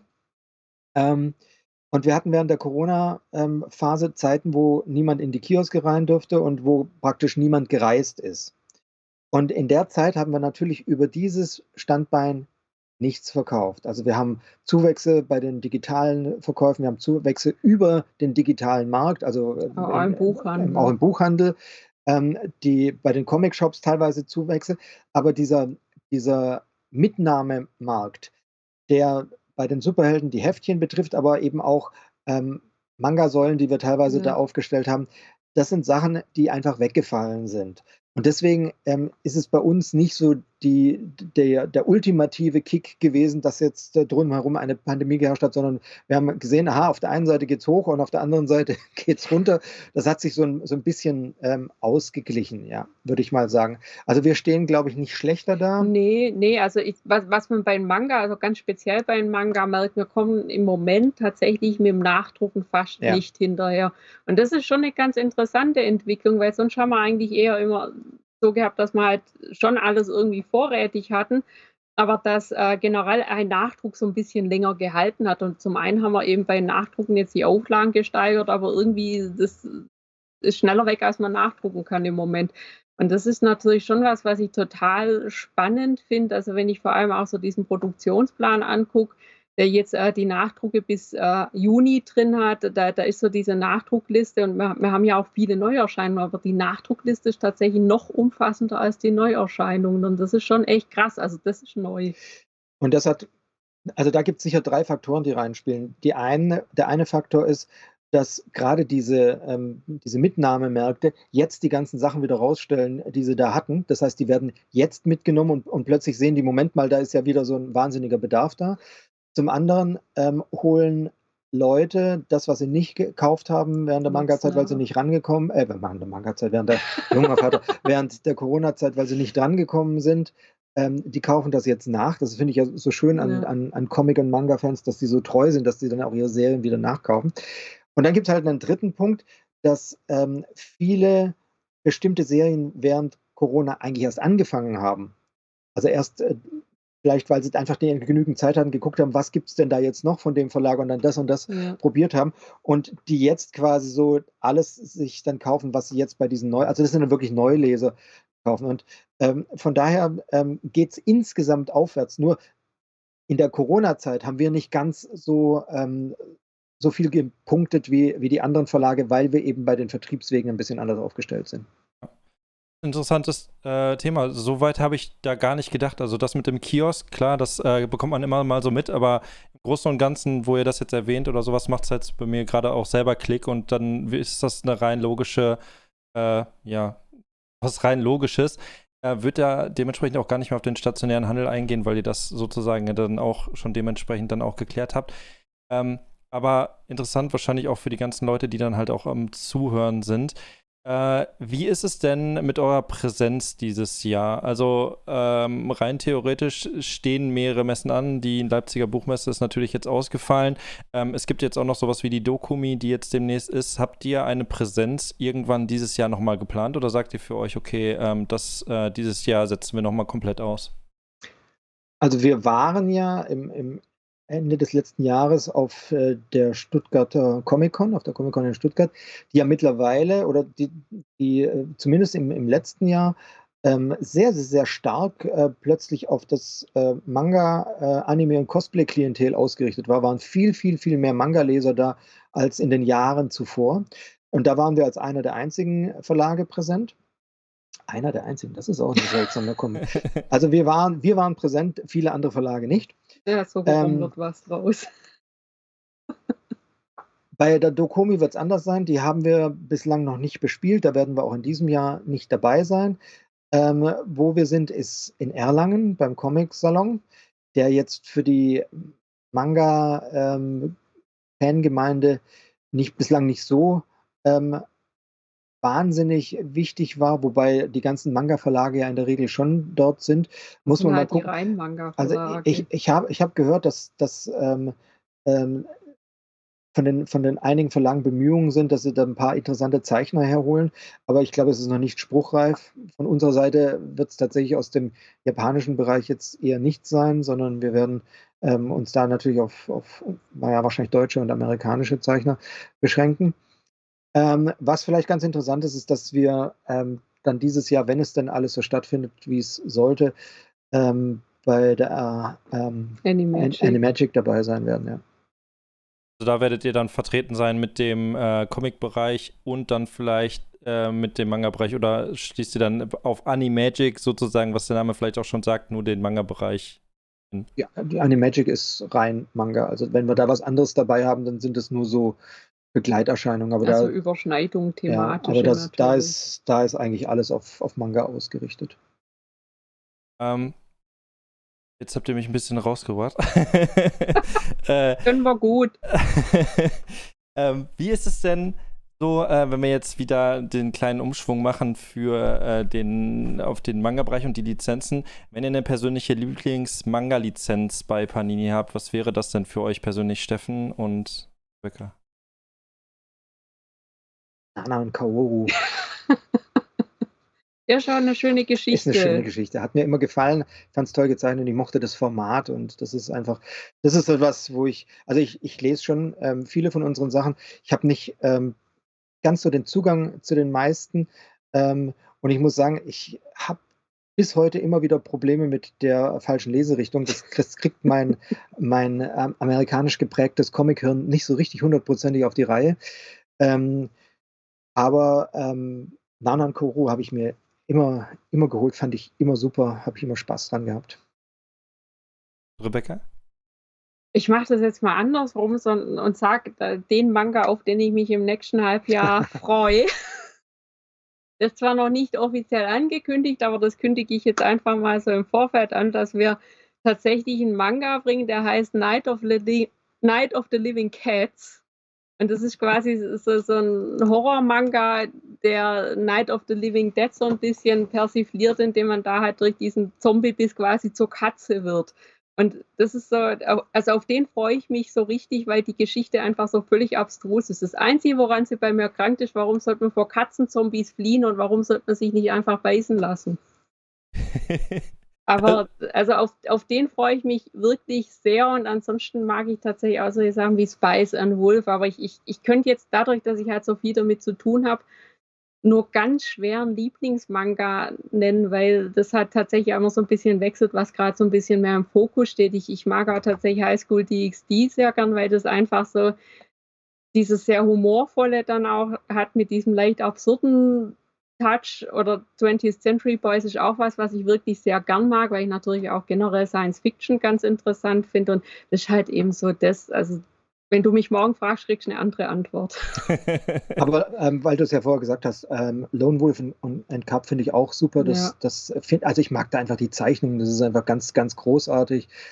Ähm, und ähm, was, ähm, Berserk habe ich auch tatsächlich sehr gerne gelesen, weil, also ich, ich glaube, man, man sieht schon, ähm, dass das bei mir auch immer so ein bisschen in so eine gewisse Richtung geht, wo ich, wo, wo die Zeichnungen sind. Also ich habe es dann schon gerne ein bisschen, wenn es ähm, in die etwas deftigere Reihe geht und dann, ja, da bin ich dann dabei. Ja, wobei Nana und Kaoru, ich finde das, also wir haben ja mal den Ryuta Amasume in Deutschland gehabt tatsächlich. Das war bei der ähm, MMC Berlin 2013 und ich fand es vor allem also bei diesen Meet and Greets, die er da veranstaltet hat, total spannend, wie er halt auch erzählt hat, wie er diesen Figuren sich angenähert hat und diesen Geschichten, dass, dass ich da wirklich echt begeistert war, wie, wie viel Mühe er sich da in dieser Charakterzeichnung gegeben hat, dass es eben nicht so ein flacher Erotik-Manga ist, sondern wirklich mit, mit so einer psychologisch verorteten Tiefe. Also das, also bei allen Erotik-Manga, Nana und Kaoru sticht schon sehr positiv auf allen Ebenen raus. Es sind schöne Zeichnungen. Ja. es, es ist eine wirklich gut erzählte Geschichte, vor allem auch Nana und Kaoru Black Label, was es zusätzlich noch gab, was ja eben ein paar Jahre später einsetzt, dass diese Geschichte wirklich auf, auf einer sehr ähm, durchdachten Ebene weiterführt. Das ist schon so ein, eigentlich auch so ein Klassiker. Mhm. Ähm, da habe ich jetzt gerade im Chat gehört, da gibt es noch eine Nachfolgeserie zu, das wusste ich gar nicht, von Nana und Kaoru. Besteht da die Möglichkeit, dass die eventuell auch noch irgendwann dann den Anklang findet bei euch? muss man mal schauen, wie es sich das entwickelt. Also wir haben die auf dem Schirm. Momentan geplant haben wir sie nicht, aber wir haben natürlich Pläne mit Nana und Kaoru. Aber das sieht man dann demnächst, wenn man das äh, Programm fürs halbe, zweite Halbjahr sieht. Okay, ich bin gespannt. Ähm, da, wo jetzt die ganzen Lizenzen äh, dementsprechend angekündigt hat, ich finde es sehr cool, dass du gerade nochmal äh, eine Exklusivlizenz oder eine Lizenz für das kommende Jahr angekündigt hast. Ähm, bin gespannt. Ist das eigentlich ein Horrormanga oder in welche Richtung geht das? Ist das Trash, Horror? Ist das in welche, wie wird das ausgelegt? Oder ist das Comedy vielleicht mit der Katze? Süß mit Blut. Süß mit Blut. ich kenne ihn tatsächlich nicht, deshalb ich muss gleich erstmal noch mal nachgucken. Ich Katzen bin ich nicht so, äh, ich bin eher so der Schieber-Typ, deshalb. Ja, ich, ich eigentlich auch eher so bei Hunde, aber als ich den gesehen habe, dachte ich einfach, der ist es. Okay. Und ich, ich bin wirklich von dem sehr angetan. Ich, ich mag dieses Artwork da drin sehr, weil die Katzen natürlich wirklich extrem gut gezeichnet sind. Es geht natürlich in Richtung Horror eher. Aber es, es ist einfach so was, man sieht es oder auch mit diesem Wortspiel auf, im, im Japanischen, dass man eben dieses Night, also mit diesem NYA hat, mit Veneeren Cat und so, das, das ist einfach so auch was komplett Durchdachtes, was mich so allein schon, wenn ich das Cover gesehen habe, einfach sofort überzeugt hat, dass ich das machen möchte. bin gespannt. Also ich muss das Ding gleich unbedingt mal googeln. Äh, Im Chat schreiben sie schon. Äh, sind auch mal gespannt. Es gibt ja natürlich im Manga-Bereich sehr viele Katzenfans, auch ja. ich auch immer mit im Discord und so weiter. Oder alles, was mit Katzen kommt, da gehen ja viele Leute drauf steil. Kann ich nicht verstehen als Hundemensch, aber ihr macht das so. Vielleicht ist es ja auch was für mich. Ich gucke mir das Ding gleich mal an. Das lohnt sich auf jeden Fall, sag ich als Hundemensch. okay, ja, dann äh, könnte es vielleicht was für mich sein. Wie ist es denn? Ähm, äh, wo ihr jetzt über Lizenzen gesprochen habt, das macht ja auch jeder unterschiedlich. Manche möchten das natürlich auch nicht sagen. Jetzt kommt es auch daran, wie ihr das äh, macht. Wie sieht denn dieser Lizenzprozess bei euch aus? Also, wo holt ihr euch den Anklang für die Lizenzen? Ihr habt jetzt gerade gesagt, bei Lone Wolf Cup gab es, doch, Lone Wolf Cup gab es extrem viele Anfragen, die gesagt haben: Hey, Panini, könnt ihr das eventuell nochmal bringen? Ähm, geht ihr auf MyAnimeList, schaut ihr euch Bewertungen an? Geht ihr in irgendein Forum, schaut euch Foren an? Geht ihr auf Discord-Server? Geht ihr in wo kommen diese ganzen Ideen her? Oder kommt das aus Italien, dass ihr, äh, äh, hattet ihr ja gerade gesagt, dass ihr das jetzt nicht so hundertprozentig mitbekommt? Äh, nicht immer. Ähm, wie ist das bei euch so? Ähm, wie geht ihr an dieses Lizenzthema dran, was ihr denn jetzt bringen wollt und was eventuell nicht? man muss schon sagen, wenn in Italien ähm, Lizenzen eingekauft wird, werden, das, das, kriegen wir schon mit. Also wir wissen nicht, was dort ruht, was dort, dort liegt, aber dieser, dieser aktive Prozess, der ist schon da. Und wenn, wenn, wenn man da sich dann mit einkaufen kann, dann ist das super. Und natürlich ähm, findet da dann auch eine direkte Kommunikation teilweise mit den, ähm, mit den Lizenzgebern statt. Dann gibt es natürlich Messen, ähm, auf, denen, auf denen man ganz normal Agenturen auch findet. Ähm, aber wie du sagst, wir, wir sind auch ähm, online unterwegs, gucken, was ist interessant und wir haben auch ähm, Scouts, die genau. japanisches. Äh, also vor allem in lesen. Japan haben wir teilweise auch Scouts, wenn wir auch ähm, tatsächlich Übersetzer haben, also Expats aus Deutschland, die nach Japan auch ausgewandert sind, die dann aber trotzdem für uns auf Deutsch übersetzen und die sind dann natürlich so direkt an der Quelle, die uns dann natürlich auch Tipps geben und wir fragen bei denen auch regelmäßig nach, ob es was gibt, was die interessant finden.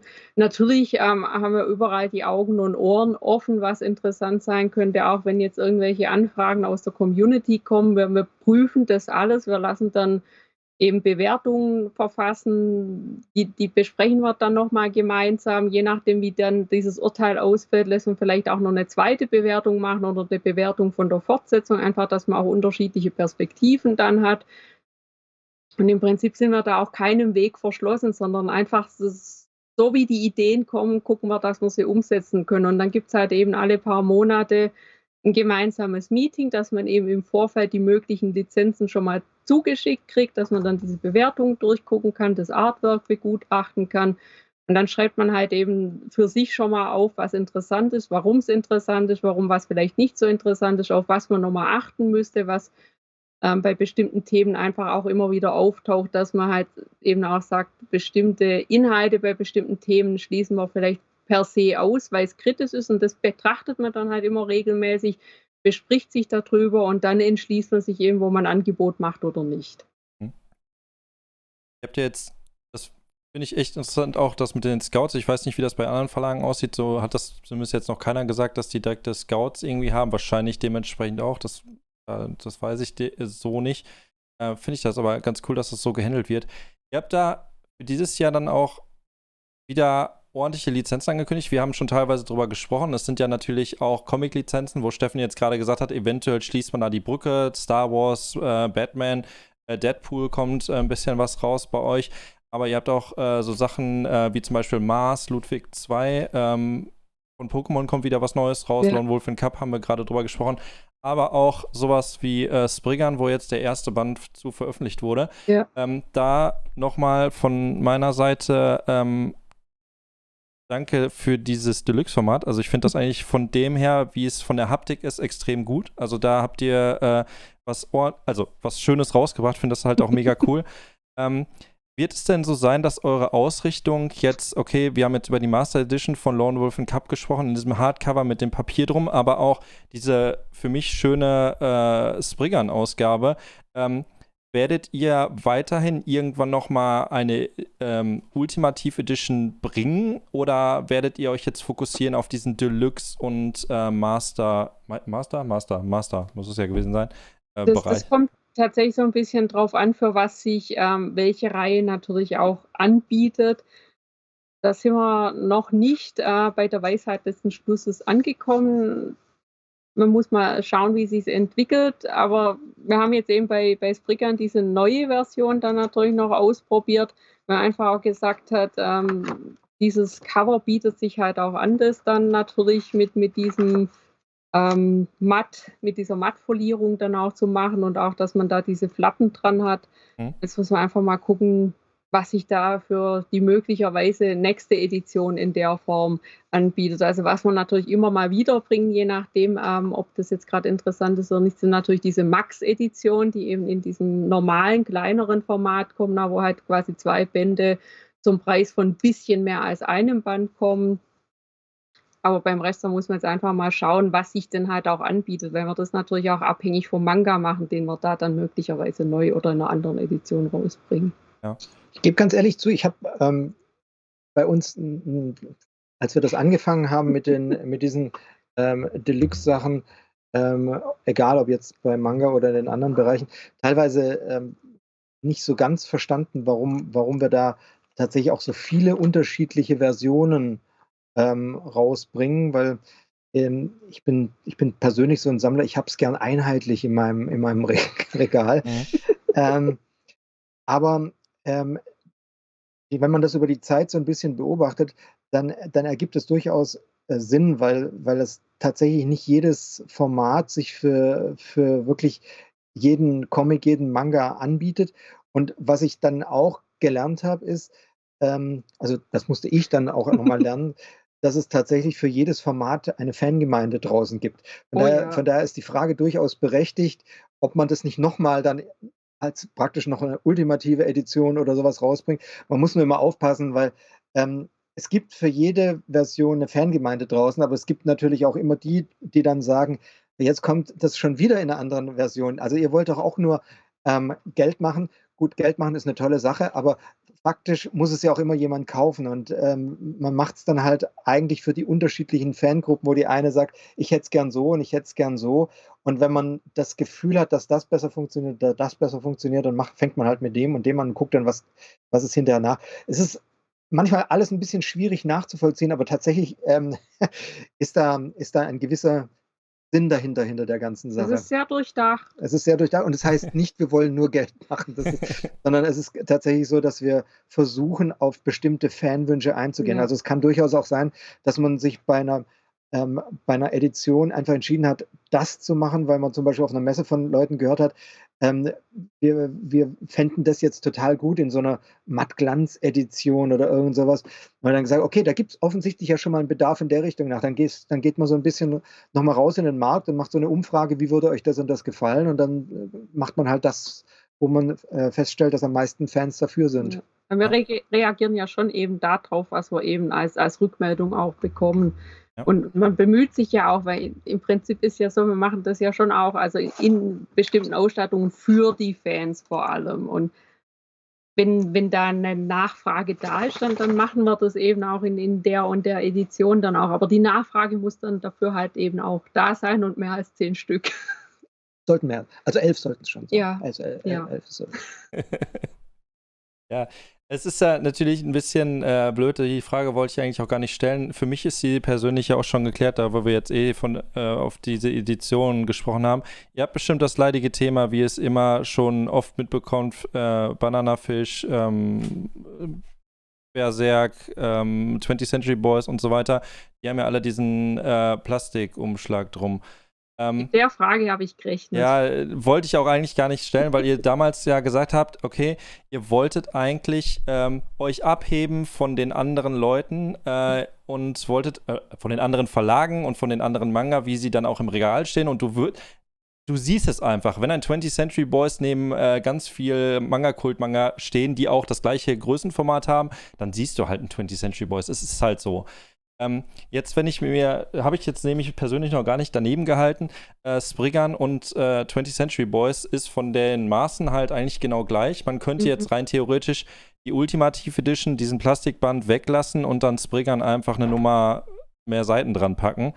Ähm, ihr werdet aber, falls ihr nochmal eine Ultimative Edition macht, wahrscheinlich nicht mehr die Plastikumschläge benutzen, oder? Also wir sind bei diesen Plastikumschlägen, die sind tatsächlich ein, ähm, ich sag's mal vorsichtig, schwieriges Thema. Also ich finde die tatsächlich sehr schön, wenn man es, also jetzt aus, aus rein ästhetischer Ebene, weil ich zeige das jetzt gerade mal kurz, diese Plastikumschläge ja im Prinzip auch diesen Mehrwert haben, dass man ja eben dann den Manga quasi hier so nackt hat und mit dem Umschlag drumherum sieht man dann natürlich noch das Logo drauf, aber es ist teilweise wirklich auch was, und das ist so eine Rückmeldung, die wir bekommen haben. Deswegen hat man natürlich auch das, also da sieht man es jetzt nochmal mit dem Umschlag.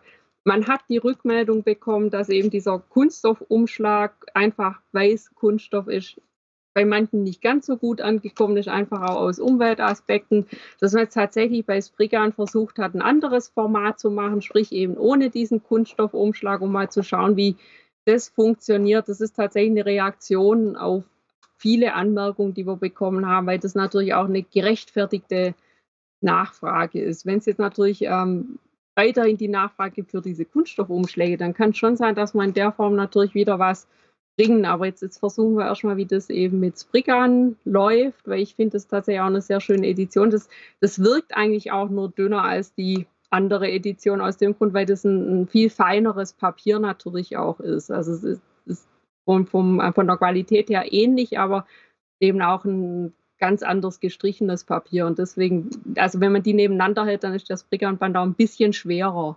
Mhm. Also es ist tatsächlich so, ja, es ist, es ist ein bisschen problematisch, weil wie ich vorher sagte, es gibt für jede Version gibt es, ähm, gibt es eine Fangemeinde. Na. Und ähm, ich persönlich ähm, würde, ähm, würde wahrscheinlich, wenn ich, also wenn ich es entscheiden dürfte, ähm, würde wahrscheinlich auch etwas ohne Plastikumschlag vorziehen. Auf der anderen Seite muss man natürlich wiederum sagen, ähm, dass diese Plastikumschläge halt den, den Comic schon unglaublich gut schützen. Also, ähm, und, und dann muss man natürlich noch mal sich dann überlegen, es gibt ja nun viele Fans draußen, die, ähm, die die Comics, die sie kaufen, um sie zu schützen, dann in irgendwelche ähm, Plastiktüten packen oder, ähm, oder in irgendwelche, äh, in irgendwelche Plastikboxen. Also auch da gibt es ja geeignete Boxen dafür. Und ähm, es geht ja im, im, tatsächlich zu einem Frage, also eine Frage bei diesen ganzen Deluxe-Produkten ist ja immer, wie kann ich einen, wie kann ich meinen Comic möglichst lange, möglichst schön halten? Und ähm, da, da muss man leider sagen, dass diese, dass diese Umschläge ähm, extraordinär gut funktionieren. Das stimmt dafür. allerdings. Und es gibt tatsächlich auch eine, eine Fangemeinde da draußen, die die ziemlich toll findet. Und äh, ähm, man, man windet sich dann als, als Verlag immer auch so ein bisschen, weil man hat auf der, auf der einen Seite natürlich ähm, ist, ist Print ganz generell kein so wahnsinnig äh, umweltverträgliches Medium.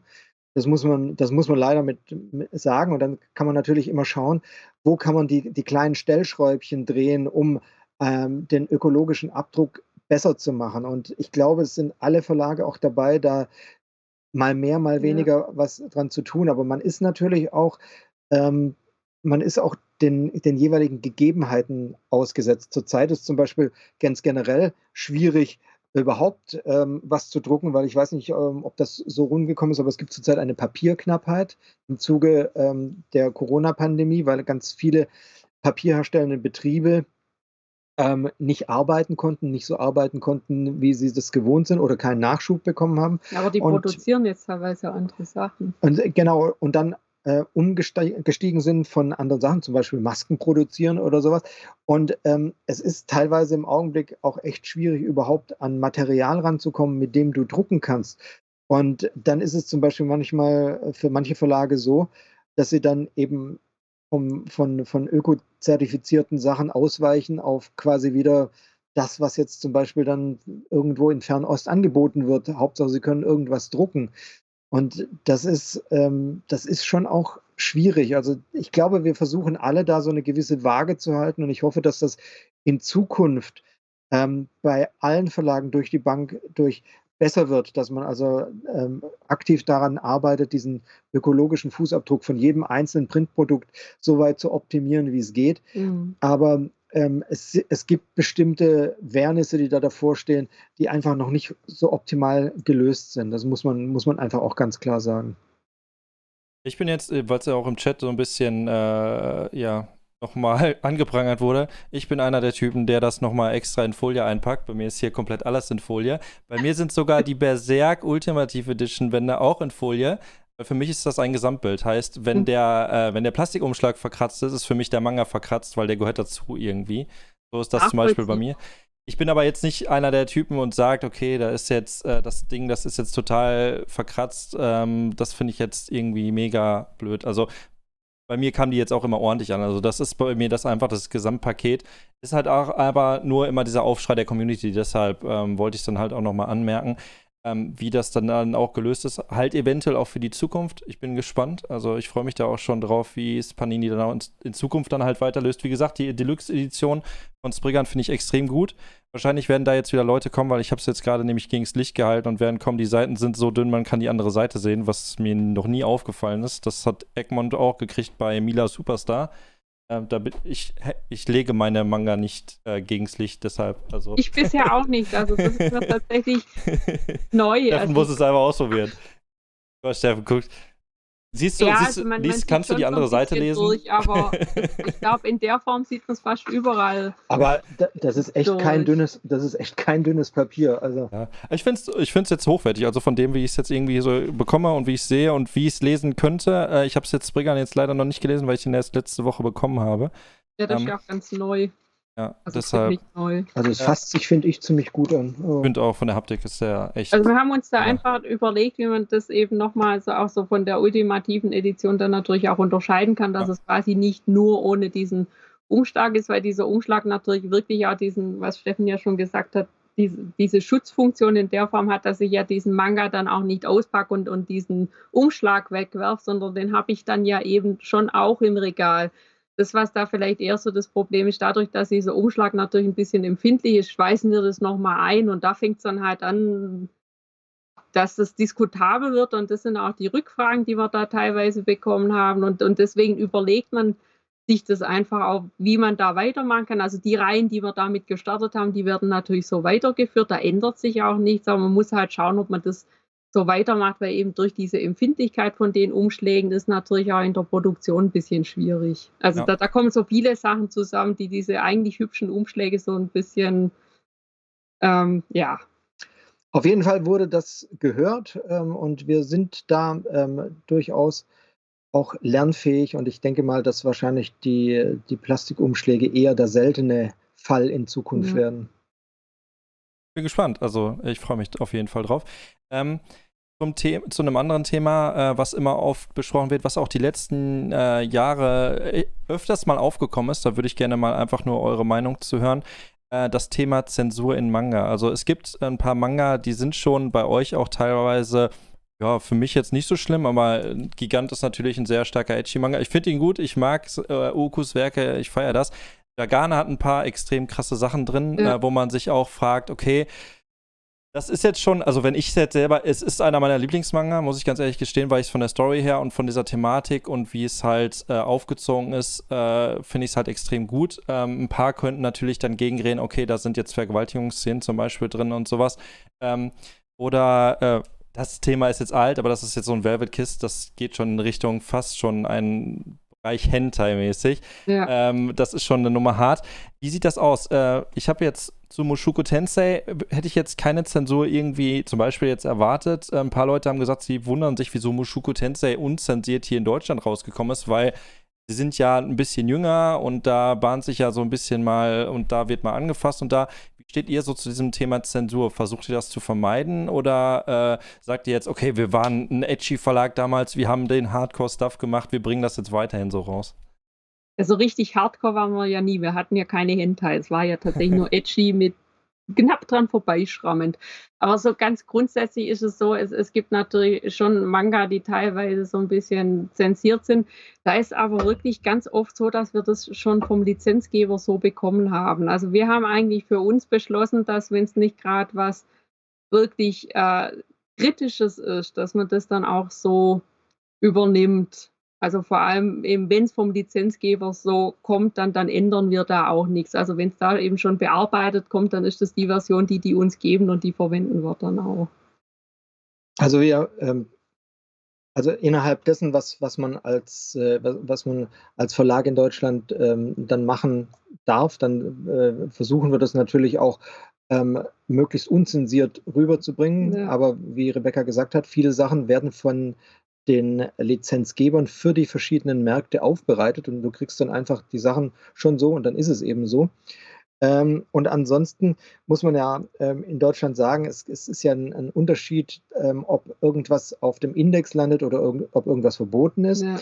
Wenn aber zum Beispiel was auf dem Index landet, dann äh, ist es zum Beispiel manchmal halt auch so, dass man sich überlegt, ähm, ob man die beanstandeten Panels bei einer Neuauflage nicht bearbeitet, einfach nur deswegen, damit man, damit man das eben wieder frei verkaufen darf. Weil wenn etwas auf dem Index landet, vielleicht nochmal zur Erklärung für alles, dann ist das nicht verboten, aber es darf nicht beworben werden und es darf ähm, im, im, im Laden nur unter ähm, bestimmten Vorbedingungen ähm, ausgelegt werden. Also wenn du zum Beispiel eine über 18 Abteilung hast, dann darf es da frei liegen, ansonsten muss es zensiert liegen und so weiter und so fort. Und sowas ist zum einen natürlich nicht gerade verkaufsfördernd, zum anderen dürfen es auch unter 18-Jährige gar nicht kaufen. Und ähm, deswegen überlegt man dann halt, ähm, wenn man, wenn man so einen Fall hat, ob man die beanstandeten Sachen bearbeitet. Und manchmal überlegt man auch schon davor, ob möglicherweise bestimmte Teile in dem Comic ähm, tatsächlich eine, eine Indizierung nach sich ziehen könnten. Das hat jetzt wenig mit, un, mit, mit, mit vorauseilendem Gehorsam oder mit genereller Zensur zu tun, weil ist, man muss ja auch sagen, wir haben hier kein, ähm, ja, keine politischen Sachen in irgendeiner ja. Form, sondern das sind ja dann Zensuren, meistens Bildzensuren, die wirklich im minimalen Bereich stattfinden und wo man sich auch wirklich die Frage stellen muss, muss das jetzt so gezeigt werden oder nicht? Oder aber anders gefragt, für denjenigen, der liest, macht es wirklich einen Unterschied, ob jetzt dieses Bild in, in der Größe oder in der Größe ähm, gezeigt wird. Weil das ist manchmal, äh, habe ich auch das Gefühl, dass das so ein bisschen so Empfindlichkeiten sind, so, mein Gott, da wurde, da wurde jetzt an dem Comic rumzensiert, aber in der Regel ist es ja ähm, keine, keine so krasse Zensur, wie man es jetzt zum Beispiel damals ähm, im, zu Zeiten von Asterix, Obelix und äh, Lucky Luke hatte, wo, wo es eine Zeit gab, wo es kein rotes Blut geben durfte und man dann eben alles geschwärzt hat und dann schwarzes Blut gesehen hat. Also völlig, völlig blödsinnig. Oder eben bei politischen Comics oder bei Satire-Comics, wo, wo die Zensurschere angesetzt wird. Das ist Zensur, die wirklich meines Erachtens gar nicht geht. Genauso halt, wenn ähm, in Sachen wirklich einen ganz großen künstlerischen Aspekt haben. Aber ob ich jetzt ein Bild ähm, um 5 mm beschneide oder nicht, um dann hinterher ähm, praktisch nicht in den, in den Bereich einer Indizierung zu kommen, da muss ich dann sagen, da, da wird es dann auch so ein bisschen albern, wenn man darüber diskutieren muss. Mhm.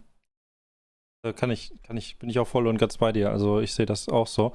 Äh, Finde es auch gut, wie das dann halt meistens dann auch gelöst ist. Ist mir auch jetzt so nicht negativ irgendwie aufgefallen bei Panini. Ähm, da sind die Schreie woanders teilweise dann halt auch mal größer, wobei das auch dann mal berechtigt ist, weil es dann auch verboten ist. Dementsprechend gab es ja jetzt in den letzten äh, Jahren mal so unterschiedliche Themen. Ähm, um darauf zu kommen, was äh, die Community angeht selbst, ähm, kommen wir ein bisschen nochmal leicht aus diesem Manga-Bereich raus. Ähm, Würde ich aber gerne auch nochmal stellen wollen. Wahrscheinlich kriegt ihr auch öfters mal diese Frage. Ultraverse hat ihre Ultra-Lives zum Beispiel, wo sie mit der äh, Community kommunizieren. Unterschiedliche Leute sind im Comic-Forum extrem aktiv. Äh, ganz viel wird auf Instagram mal äh, gepostet, ganz viel kommt auf Twitter. Wie sieht das eigentlich bei Panini aus? Panini ist für mich persönlich, oder was heißt für mich persönlich, für die Community persönlich immer mal so, okay, ihr seid zwar da, ihr bringt auch Lizenzen raus, da ab und an ist dann für den einen und da den anderen da immer mal was Gutes mit dabei, aber die Kommunikation zwischen äh, euch und der Community funktioniert der Community-Sicht jetzt nicht so hundertprozentig. Ähm, habt ihr da noch vor, demnächst vielleicht äh, neue Plattformen zu öffnen, wo ihr sagt, okay, wir gehen jetzt wieder stärker in diesen Manga-Markt, wir wollen uns noch mal ein bisschen mehr präsentieren. Reicht euch das, wo der Standpunkt gerade ist? Oder äh, seid ihr damit zufrieden im Allgemeinen? Kriegt ihr diese Kritik so mit? Also wir ähm, haben jetzt tatsächlich jetzt erst wieder angefangen, verstärkt in Social Media, aber natürlich im Moment eher Facebook und Instagram wieder aktiver zu werden und, und sind im Moment tatsächlich auch so ein bisschen am Überlegen, wie man das ähm, natürlich auch verbessern kann. Also grundsätzlich, ähm, wenn, wenn uns jemand eine Nachricht schreibt, schauen wir, dass man die tatsächlich dann auch beantwortet, dass man je nachdem, was es ist, das auch intern bespricht und so weiter. Wir, wir sind jetzt auch immer mal wieder auf einer Manga-Convention oder Messe gewesen. Das ist jetzt tatsächlich auch erst so langsam im Kommen, weil wir halt eben auch ein Verlag sind, der auch ähm, eben Superhelden-Comics und so weiter. Wir sind aber tatsächlich im Moment dabei, das auszuweiten und zu überlegen, was man da noch alles zusätzlich machen kann oder was es da alles auch für Möglichkeiten gibt. Wir haben hier ein, einen negativen Punkt dieser, ähm, dieser, dieses Verlagaufbaus, wie wir, wie wir am Anfang darüber geredet haben. Dadurch, dass wir im Verlag natürlich nur wenig Leute sind, die an so einem Produkt arbeiten, gibt es da jetzt auch niemanden, der rein zeitlich sich wirklich ja. richtig da reinsetzen kann. Das heißt, wir ähm, arbeiten im Augenblick daran, dass wir, ähm, dass wir uns, uns Leute ranholen, die halt quasi diese Präsenz für uns im Netz machen. Aber das muss natürlich alles auch auf, auf solide Beine gestellt sein. Und da, ähm, da muss man auch schauen, dass man halt Leute hat, die dann wirklich auch ganz firm drin sind. Da würden sich natürlich unsere externen ähm, Redakteure ganz gut und Redakteurinnen ganz gut anbieten, aber die haben wiederum auch keine Zeit, weil sie natürlich ähm, mit den Produkten drin sind. Das heißt, wir, wir versuchen da gerade alles ein bisschen ähm, umzustellen und, ja. und die Sachen ein bisschen präsenter machen. Also es funktioniert, wir wissen das, weil es bei den Superhelden funktioniert, da läuft das ganz gut, aber das ist eben auch der größte Bereich bei uns. Ja. Und bei allem anderen haben wir, das ist ganz unumwunden, etwas Nachholbedarf, aber das wird ähm, hoffentlich sich dann in der näheren Zukunft irgendwann mal ein bisschen geben. Also es tut sich was, das, das kann ich sagen. Da habe ich in letzter Zeit auch einige Meetings darüber gehabt, weil ich da ähm, tatsächlich auch diesen Bedarf sehe, dass man da was verändert, dass man zugänglicher wird natürlich auch, dass man vielleicht auch mal so die eine oder andere also das eine oder andere Instagram Live oder sowas macht. Das haben wir bisher tatsächlich weniger ähm, im Kopf gehabt, dass man wusste war, dass das könnte man machen, aber man, man hat es einfach so ein bisschen also man dachte eigentlich, dass eben diese normalen Beiträge ausreichend sind, aber man sieht natürlich, dass andere Verlage das so ein bisschen ähm, interaktiver handhaben und das ist eben das, an dem wir gerade arbeiten. Da man das aber jetzt auch nicht überstürzen möchte, so von wegen hoppla hopp, jetzt machen wir mal schnell was und gucken, was dabei rauskommt. Es braucht natürlich noch so ein bisschen ja. Planungszeit und so ein bisschen Bearbeitungszeit, aber da wird schon auch noch was kommen demnächst. Das Witzige ist, wir sind ja alle, also die wir an, an, den Mangas dran sind, wir sind ja alle drin in der Community. Das heißt, wir kriegen mit, was die Community will. Nur die Community kriegt von uns nicht äh, so viel genau. mit. Also wir sind da eher so ein bisschen inkognito unterwegs. Aber ähm, ja, also es ist, es ist klar, dieser, ja. dieser ganz offizielle Panini-Kanal, beziehungsweise die offiziellen Panini-Kanäle, wo man sich dann noch etwas austauschen kann, das, äh, das muss optimiert werden für den Bereich Manga und da sind wir dran. bin gespannt, auch da was kommen wird. Ähm, ich freue mich auch drauf, äh, weil ich wirklich auch mit Panini halt groß geworden bin und halt auch dementsprechend dann äh, mit ein paar Lizenzen äh, immer so von damals geliebtorgelt habe und dann auch eine der Personen, ich bin halt auch schon über 30, ähm, ich auch eine der Personen war, die äh, vielleicht teilweise ihre Manga aus äh, irgendwelchen Ecken gekramt hat aus den Manga-Läden. Da war, stand halt teilweise extrem viel äh, Planet Manga noch von damals. Mhm. Ähm, deshalb, ähm, ich bin gespannt, wie es dann halt dann auch ausgeweitet wird bei euch. Ich wünsche euch da in der Hinsicht auf jeden Fall viel Erfolg. Das äh, habt ihr dann auch verdient, wie jeder andere Verlag auch, da dann auch weiter äh, den Ausbau zu finden. Ähm, eine Frage, die ich eigentlich gar nicht, äh, die greife ich nochmal kurz auf, bevor wir so nach und nach zum Schluss kommen. Die wurde jetzt im Chat öfters gestellt, wurde eigentlich auf Manga Passion auch schon in dem Interview eigentlich beantwortet. Äh, es gibt eine Light Novel Frage. Also ganz viele Leute sind jetzt auf dem Zug Light Novel, Light Novel, Light Novel. Ich ist jetzt nicht meins, weil ich gerne in dem Medium Manga unterwegs bin. Äh, es gibt ja Mushoku Tensei bei euch, da läuft ja zum Beispiel die Light Novel extrem gut. Also parallel, die läuft ja derzeit so nicht bei euch. Die Lizenz gibt es ja. dementsprechend noch nicht. Ähm, würdet ihr euch vorstellen können, äh, dieses Produkt Light Novel zu bedienen, obwohl es eventuell, was ich so mitbekommen habe, wirtschaftlich jetzt nicht so der mega Knaller ist, wo man jetzt sagen könnte, okay, wir hauen jetzt mal eben kurz äh, die Light Novels raus? Also wir haben ja tatsächlich das, den Versuch schon mal unternommen, zwar nur mit einer Light Novel, das war nicht eine zu Berserk. Und das war tatsächlich so ein bisschen schwierig. Also wir, wir hören das, dass da die Nachfragen sich tatsächlich auch vermehren, was jetzt Light Novels angeht. Deswegen wird man da mit Sicherheit auch noch mal drüber diskutieren. Als wir das mit äh, Berserk versucht haben, war es schwierig. Also das, das, da laufen die Mangas tatsächlich wirklich viel, viel, viel besser als die Light Novel. Deswegen hat man das jetzt auch erstmal bei dieser einen belassen, aber da wird man, also da wird auch die Zukunft zeigen, wie sich das entwickelt, weil eben die bei Mushoku Tensei, da habe ich jetzt auch tatsächlich schon einige Rückfragen dazu bekommen und zwar auch deutlich mehr als damals zu der von ähm, Berserk. Ich sage bei solchen Fragen immer, wir schließen generell nichts aus. Wenn genau. sich irgendwo was, äh, was anbietet, wo man auch dann eine Chance sieht, dass wirklich auch was Gutes für alle dabei rumkommt, dann machen wir das, weil es hat schon oft geheißen, nein, um Gottes Willen, sowas machen wir nicht. Und irgendwie ein paar Jahre später hat man es trotzdem ähm, gemacht. Im Augenblick gibt es keine Planungen dafür, aber wir haben einen Blick darauf, wir beobachten ja. das weiter und ja, wer weiß, was da die Zukunft bringt. Bin auch gespannt. Also da, da auch die Sache, wo äh, man mal immer gucken muss, wie dann Panini die Ausrichtung einfach ist und äh, man dann auch vielleicht als Fan der Reihe dann auch vielleicht dann dementsprechend auch hoffen kann sieht es denn äh, bei diesen neuen Lizenzen aus, äh, jetzt so nach und nach zum Abschluss zu kommen? Äh, habt ihr da so ein Favorite, wo ihr sagt, okay, das ist jetzt so mein Highlight, wo ich mich jetzt am meisten 2022 persönlich drüber freue? Oder ist es das komplette Programm? Das ist natürlich immer eine schwierige Frage. Wir haben gerade schon mal drüber gesprochen, allgemein Panini, jetzt auf die neuen Lizenzen dementsprechend. Äh, habt ihr da irgendwas Schönes? Ihr sagt, okay. Sagt ihr nochmal Night of the Living Cats? Ja, okay.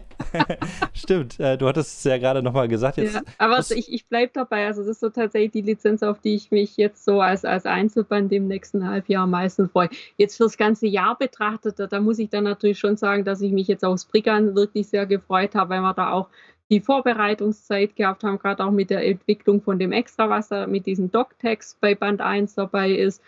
Und ähm, ja, natürlich auch dieser Pokémon-Schuber ist, ist auch so ein Lieblingsprodukt von mir, einfach weil, weil es eine schöne Aufmachung für eine schöne Geschichte ist. Treffen wahrscheinlich Lone Wolf in Cup. ja, geht schon in die Richtung. Wobei ich, also ich bin zurzeit tatsächlich, ähm, schiele ich tatsächlich nach diesen, nach diesen ähm, Deluxe-Sachen, die, die reinkommen, weil ich die einfach auch von der Aufmachung her super finde. Und gerade dieser Pokémon-Schuber, der hat es mir schon schwer angetan. Ich würde jetzt mich nicht als den größten Pokémon-Fan aller Zeiten bezeichnen. Und wir hatten erst vor kurzem auch einen Podcast, wo es so. Ich möchte hier nochmal auf diese Goldfolie hinweisen, die ich echt schön finde. ähm, und, und da habe ich dann aber, also wir hatten neulich einen, einen Pokémon-Podcast und da habe ich dann auch festgestellt, also ich bin kein, kein richtiger Pokémon-Nerd, aber ich habe in meinem Leben doch viel mehr Pokémon mitbekommen und gelesen, als ich selber so gedacht habe. Und äh, dabei ist mir dann auch wieder aufgefallen, dass wir im Jahr 2017 auch bei der Mega Manga Convention in Berlin hatten wir ja einen Pokémon-Zeichner und, äh, und, Autor da, also ein, ein Gespann. Und ähm, die waren schon sehr witzig. Also es hat mir einfach, die, die haben mir als, als Person auch ganz gut gefallen. Und ich habe mit denen ja damals auch ein Interview für Panini Comics TV machen dürfen, was man, glaube ich, auf Panini Comics TV 27 ja. immer noch ähm, 24. oder 24 immer noch anschauen kann. Und das ist, ähm, das ist sowas, wo ich dann immer, wenn ein neuer Pokémon wieder rauskommt, denke ich, ach was, das gibt es immer noch. Und dann bin ich aber schon am Lesen dann, wo ich so denke, warum machst du das? Warum liest du das? weil es gut weil's ist. Weil es gut ist, weil's, weil man es einfach schon ewig kennt und weil es einfach immer wieder erstaunlich ist, wie man die, dieselbe Geschichte nochmal anders und nochmal anders und nochmal anders erzählen kann. Aber immer interessant aber tatsächlich. Immer interessant, das, ja. Also bei Pokémon finde ich es tatsächlich faszinierend, dass wir da eigentlich so eine ganz äh, simple Grundausgangslage haben, dass eigentlich immer wieder eine sehr ähnliche Geschichte erzählt wird und trotzdem ist jedes Mal interessant. Das ist eine Kunst für ja. sich, das finde ich total toll. Und deswegen freue ich mich da jetzt auf die Schuhe, weil das, ähm, dann, dann kann man auch Pokémon ins Regal stellen. Er ist ja auch ein extrem großes Franchise, ne? Jetzt hauen sie dieses Jahr wieder ein neues Spiel raus, Ende des Jahres.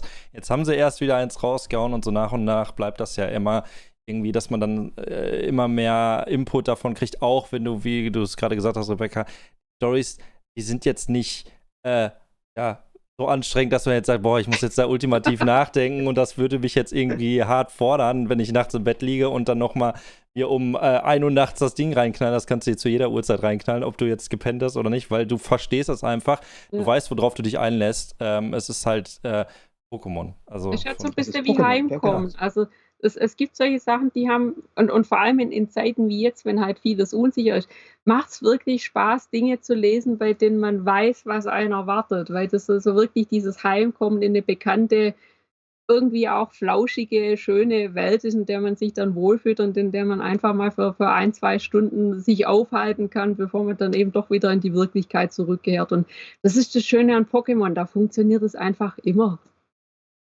Gibt es denn, gibt's denn einen Manga bei euch, bei Panini, der derzeit noch im Sortiment ist, der extrem viel mehr Aufmerksamkeit verdient hätte, wo man sagt, so, okay, wir hätten jetzt eigentlich gedacht, äh, das Ding wird jetzt richtig Bombe laufen und äh, es soll, es ist so ein Underdog. Gibt es da sowas, wo. Schwierig. Also da fällt mir jetzt, weil wir vorher schon drüber diskutiert haben, natürlich Magmel of the Sea Blue ein, weil ich ja. da tatsächlich auch diese Prämisse von der Geschichte echt gut fand. Also da habe ich mir mehr versprochen und ich fände es auch schön, wenn, wenn das sich einfach noch ein bisschen rumspricht, dass das wirklich eine tolle Geschichte ist, die, die auch ein ansprechendes Artwork hat. Und ähm, ich meine, was natürlich immer Aufmerksamkeit verdient, ist High School DxD, aber das ist ja eigentlich was, ähm, das kriegt ja auch die Aufmerksamkeit. Das läuft ja im Moment auch wieder, glaube ich, auf Pro7 Max regelmäßig. Da haben wir jetzt auch kürzlich einen Schuber rausgebracht, da konnte man gar nicht so schnell gucken, wie der ausverkauft war. Also von dem her, im Prinzip, also das, das läuft einfach seit Jahren schön und macht Spaß. Aber es darf natürlich immer mehr Aufmerksamkeit haben. Aber Steffen hat da gerade noch was. Ja, was bei, bei, bei, mir ist es eher so, wir, wir, schauen ja dadurch, dass wir als Verlag recht breit aufgestellt sind, auch immer so, was es gibt es noch links und rechts, und es gibt eben auch immer wieder ähm, Comics, die das Thema Manga aufgreifen, ohne Manga zu sein. Und das finde ich dann immer schade, wenn die Manga-Fangemeinde da eigentlich nicht so richtig drauf einsteigt. Also zuletzt ähm, rausgekommen Fucking Sakura, also eigentlich F Sternchen Sakura. Und ähm, ich, ich, ich finde diesen, diesen Comic einfach unglaublich witzig, weil es, es geht eben drin um einen Manga-Fan, der sich seinen, seinen großen ähm, Traum erfüllen möchte, äh, nach Japan zu gehen und mit seiner Freundin dahin fliegt, die jetzt nicht so da drauf ist, sondern die ist eher so Influencerin. Und das führt zu einem riesigen Krach, weshalb die dann als Paar ins Flugzeug steigen und getrennt aus dem Flugzeug rauskommen und praktisch Japan und die japanische Kultur auf, auf äh, eigene Faust erleben und dann eben auch eine Entwicklung durchmachen. Und ähm, das ist halt schon sehr manga-esk von der, von der Art her. Es ist, es ist halt eine Graphic Novel, aber es ist Manga-esque. Es geht um ein Manga-Thema. Und es ist einfach echt schön. Und da denkt man dann immer, das müsste eigentlich die Manga-Fangemeinde auch ansprechen. aber ich glaube, sie kriegen es teilweise gar nicht, äh, gar nicht so richtig mit. Ähm, wir haben so in der Art schon mal ein, ein paar Sachen raus. Ähm, was macht der Hund? Keine Ahnung. Ähm, ein paar Sachen rausgebracht. Ähm, zum Beispiel ähm, hatten wir so einen, so einen Comic um, um einen äh, Sushi-Koch. Schnappt Shiro. Genau, Schnappt Shiro. Großartig, äh, großartiger Comic, auch sehr stilistisch angelegt an, an, äh, den, an wirklich den, den klassischen Mangas und richtig, richtig gut Das umgesetzt. Echt gute richtig Geschichte gute Geschichte gewesen. gewesen. Und die hätte eigentlich jeden Manga-Leser, auch wenn es in westlicher Richtung gelesen wird, ähm, eigentlich völlig begeistern müssen. Und trotzdem ist es nicht angekommen, was ich total schade fand, weil von dem gibt es zwei Bände und wir konnten nur die erste Geschichte machen, weil sie nicht so gut verkauft hat. Oder was war das mit unseren, mit unseren Alben, äh, wo dieses äh, klassische japanische Thema Tomoe. Tomoe, Tomoe, ähm, wo im Prinzip in Albenform ähm, eine, ein, eine japanische Sage, eine, eine Mythe aufgenommen wurde in, in zwei Alben. Ähm, auch super umgesetzt. Und da hört es bei vielen Manga-Fans halt einfach schon, schon auf, weil es nicht Manga-Format ist, weil, weil es in der westlichen Leserichtung ist. Aber thematisch, inhaltlich, Perfekt Wenn für du- Manga-Fans ja, wenn du, wenn, du, wenn du das umschneiden würdest, wenn du sagen würdest, es kommt aus, aus Japan und du würdest rückwärts sehen, dann würden alle sagen, genial, genialer Manga. Und, und das ist so, was ich so ein bisschen schade finde, dass solche ähm, Produkte aus der Peripherie, auf die wir ja ein Auge haben, weil wir denken, das könnte den Fans einfach Ja. gefallen, ja, Mhm. dass die dann manchmal so untergehen, weil vielleicht zum einen die Manga-Fans sagen, ist kein richtiger Manga, die, ähm, die keine Ahnung, die Leser von, von Superhelden sagen, das ist mir zu viel Manga und so. Und das ist ja etwas, was tatsächlich auch diesen, diesen Superhelden ähm, oder Star Wars ähm, Mangas, ähm, was denen halt auch blühen kann, wo wir ja vorher gesagt haben, dass das, dass das so ein, ein, Brückenschlag ist. Ich mag ja hier total gern diesen Retro-Stil. Also ich nenne es jetzt einfach mal Retro-Stil, weil mich das wirklich an diese Animes, die ich ja als Kind gesehen habe, erinnert, äh, vom Strich her. Und, und eigentlich sind es so diese Brückenschlag-Publikationen und bei denen würde ich mir generell wünschen, also völlig egal, ob es jetzt Schnapp Chiro ist oder ob es Sternchen. Sakura oder Tomoe Ja. ist oder eben wie gesagt jetzt diese, diese Sachen, die von den amerikanischen Verlagen im Manga-Stil rauskommen, dass die tatsächlich auch ein bisschen mehr noch bei der Manga-Gemeinde Beachtung finden, weil ich glaube, eigentlich stilistisch und inhaltlich dürfte das überhaupt kein, kein Problem sein. Also wenn man da selber auch ein bisschen open-minded Ja. ist, müsste man eigentlich da sehr, sehr, sehr ähm, schönes Lesematerial finden, was dann halt nicht aus Japan kommt, aber was aber diesen Geist sehr schön aufnimmt. Ich glaube aber tatsächlich, dass da ein bisschen das, das Problem auch ähm, tatsächlich der stationäre Handel in der Form ist, dass man halt natürlich eine Manga-Ecke hat und dann eine für Graphic Novels und, und dass es da wenig gibt, wo es sich direkt berührt. Weil wenn ich halt ein Album habe, was natürlich dreimal so groß vom Format fast ist wie eben ein Manga, dann, dann stelle ich das halt nicht ins gleiche Regal, weil es in der Regel nicht den Platz hat, dass es reinpasst, weil sonst habe ich halt hier quasi dieses Album und da die Manga-Reihe daneben. Und das macht es natürlich schon schwierig, dass man im Handel einfach zufällig drüber stolpert. Da will ich jetzt im Handel auch gar keinen Vorwurf machen. Das, das sind einfach die Gegebenheiten, die es da hat. Ja.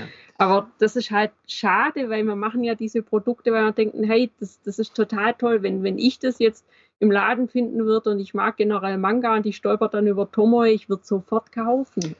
Es ist, ja, also zum einen die Kritik an Handel, und zum anderen aber auch tatsächlich auch so, dass, dass ich finde, dass die, die Fans generell, ähm, würde ich mir immer wünschen, dass sie, dass sie auch ein bisschen mo- more open-minded sind, wie man auf Neudeutsch sagt. Also ich, ich bin tatsächlich ein, ein derart Comic-Fan, dass ich alles, was Comic ist, interessiert mich, lese ich gerne. Ja. Und, und dazu gehört auch Manga. Obwohl ich mich in dieses Thema am, wirklich sehr, sehr, sehr schwer reingefunden habe, ist es trotzdem so, dass das für mich in diesen, diesen großen Comic-Kosmos rein, äh, reingehört. Und ich habe da mittlerweile auch so viele schöne Sachen gefunden, dass ich es einfach total schade finde, wenn ich das, wenn ich das ausblenden würde.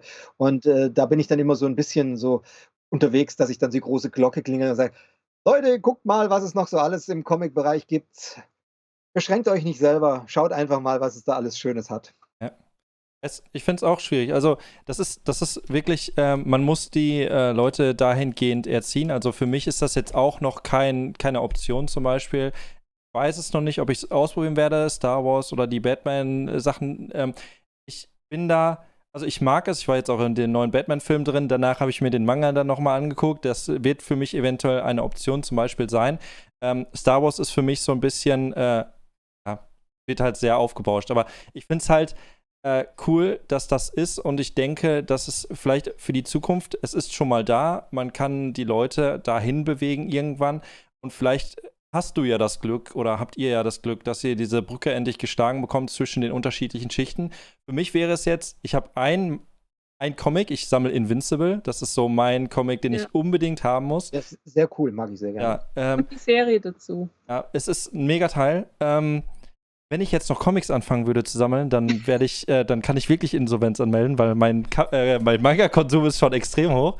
Deshalb ist das halt immer so eine Sache. Aber ähm, ich bin gespannt auch. Äh, ich, ich sehe das Problem. Ich, ich, ich kenne das. Und das, das, das, obwohl man im Verlag ja. arbeitet, dieses, dieses Problem bleibt da dann bestehen, wenn man ja natürlich breit aufgestellt alles lesen möchte. Man mag ja die Gattung an sich. Ja.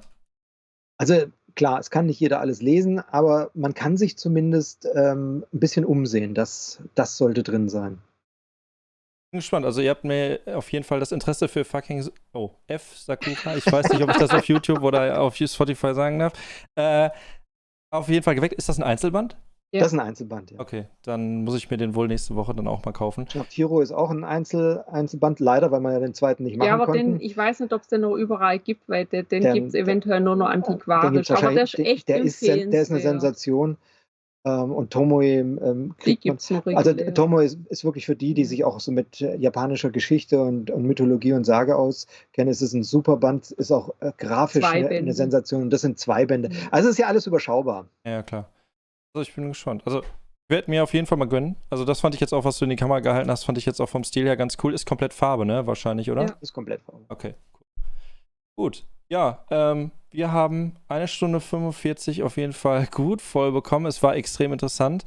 Ähm, da nochmal ganz herzlich Liebe aus der Community. Ich habe den Chat mitverfolgt. Die haben sich, äh, sehr viele haben sich für ganz viele Reihen, die ihr habt, könnt ihr wahrscheinlich nochmal nachlesen, weil ihr werdet es nochmal sehen in dem Stream selbst, äh, bedankt. Unter anderem 20th Century Boys und so weiter, was ihr alles gebracht habt nach und nach. Ich bin auch extrem zufrieden. Wie gesagt, äh, ein Jagan und sowas, das sind so halt Manga, die ich halt auch gerne lese. Finde es auch schade, dass der vielleicht nicht so mega stark bei euch läuft, will ich jetzt auch gar nicht wissen, ob der gut oder schlecht bei euch läuft. Für mich ist das einfach ein richtig guter Manga. Genau das gleiche wie bei Gigant, äh, ja auch mit zehn Bänden dann halt demnächst abgeschlossen. Ähm, und äh, hoffe doch auch, dass Lone Wolf in Cup dann auch bei euch gut verkauft wird. Ich werde das Ding auf jeden Fall kaufen, weil ich will mir nicht die zerfetzte Edition von eBay kaufen, wo die Seiten schon halb rausgerissen sind und das Ding immer noch 900 Euro kostet. Also ich habe einfach nur drauf gewartet, ähm, sonst hätte ich mir das irgendwo irgendwie versucht, ordentlich zu besorgen, aber wahrscheinlich unmöglich. Dann haben wir jetzt den richtigen Moment erwischt. Perfekt. Das erleichtert mich sehr. Perfekt. Wir können behaupten, wir machen es nur für dich. Ja. Du bist ah. einer von den elf, die es kaufen müssen. Ja. ich glaube, das wird schon, äh, also was ich auch von meinen Leuten mitbekomme oder von der Community, äh, es wird, glaube ich, extrem ordentlich. Es ist natürlich schwierig, es ist ein Seinen ähm, es hat wieder vielleicht so Vibes wie die Klingen der Wächter von China Books, was auch schwierig ist, oder so ein Kingdom, was vielleicht auch hier schwierig laufen würde, obwohl es eigentlich komischerweise jeder will. Deshalb, also ich bin mal gespannt, wie es läuft. Ich drücke euch da auf jeden Fall äh, die Daumen. Ähm, und ja, ihr dürft, egal wer oder beide, ähm, wie sieht denn so die Zukunft noch bei Panini aus? Was, worauf dürfen sich die Fans freuen? Also Rebecca hat gerade schon eine Lizenz rausgehauen. Ähm, aber vielleicht gibt es ja noch so, jetzt nicht wieder eine Lizenz, aber so Zukunft, wie sieht das bei Panini aus? Strategische Ausrichtung, hattet ihr ja gerade auch schon gesagt. Gibt es noch Punkte, die wir einfach nicht beachtet haben hier in dem Interview? Ich habe alles gesagt, was ich sagen kann. Eigentlich nicht. Ich würde sagen, wir haben alles, wir haben alles abgedeckt. Ja. Oh. Freue ich mich auf jeden Fall, dass das alles so spontan geklappt hat. Ich würde mich extrem darüber freuen, wenn wir irgendwann wenn Lone Wolf in Cup dann mit dem dritten Band veröffentlicht wurde oder dergleichen, dann können wir gerne nochmal drüber sprechen, wie das Ganze. Wie das Ganze. Wer weiß, es, es, kommen ja vielleicht auch noch Lizenzen rein, von denen selbst wir im Augenblick nichts wissen und vielleicht ist da irgendwas super Interessantes dabei, wo man dann auch mal so ein Special drüber machen kann. Also wir sind generell für alles offen. Es dauert manchmal etwas länger, bis es dann klappt, aber ähm, besser später als aber nie. grundsätzlich sind, machen wir das sehr gerne. Ja, ja. also es ist auch nicht schlimm. Also ihr könnt euch auch Zeit lassen. Ich mache das Ganze auch als Hobby, von daher ist alles gut. Äh, ich laufe euch nicht weg, ich bleibe noch da. Ich habe auch noch ein bisschen was zu lesen, von daher, also ich bleibe der Manga-Community noch ein bisschen erhalten. Das ist äh, aber schön, das freut uns zu hören. Ja, ja, ähm, ja Gut, ähm, die Schlussworte. Wer möchte sie äh, sagen? Die letzten Worte, die ihr sagen dürft in diesem Interview. Ich sage mal gerne nicht beleidigen, weil sonst äh, mag mich und euch keiner mehr, aber ihr könnt eigentlich alles raushauen, was ihr wollt.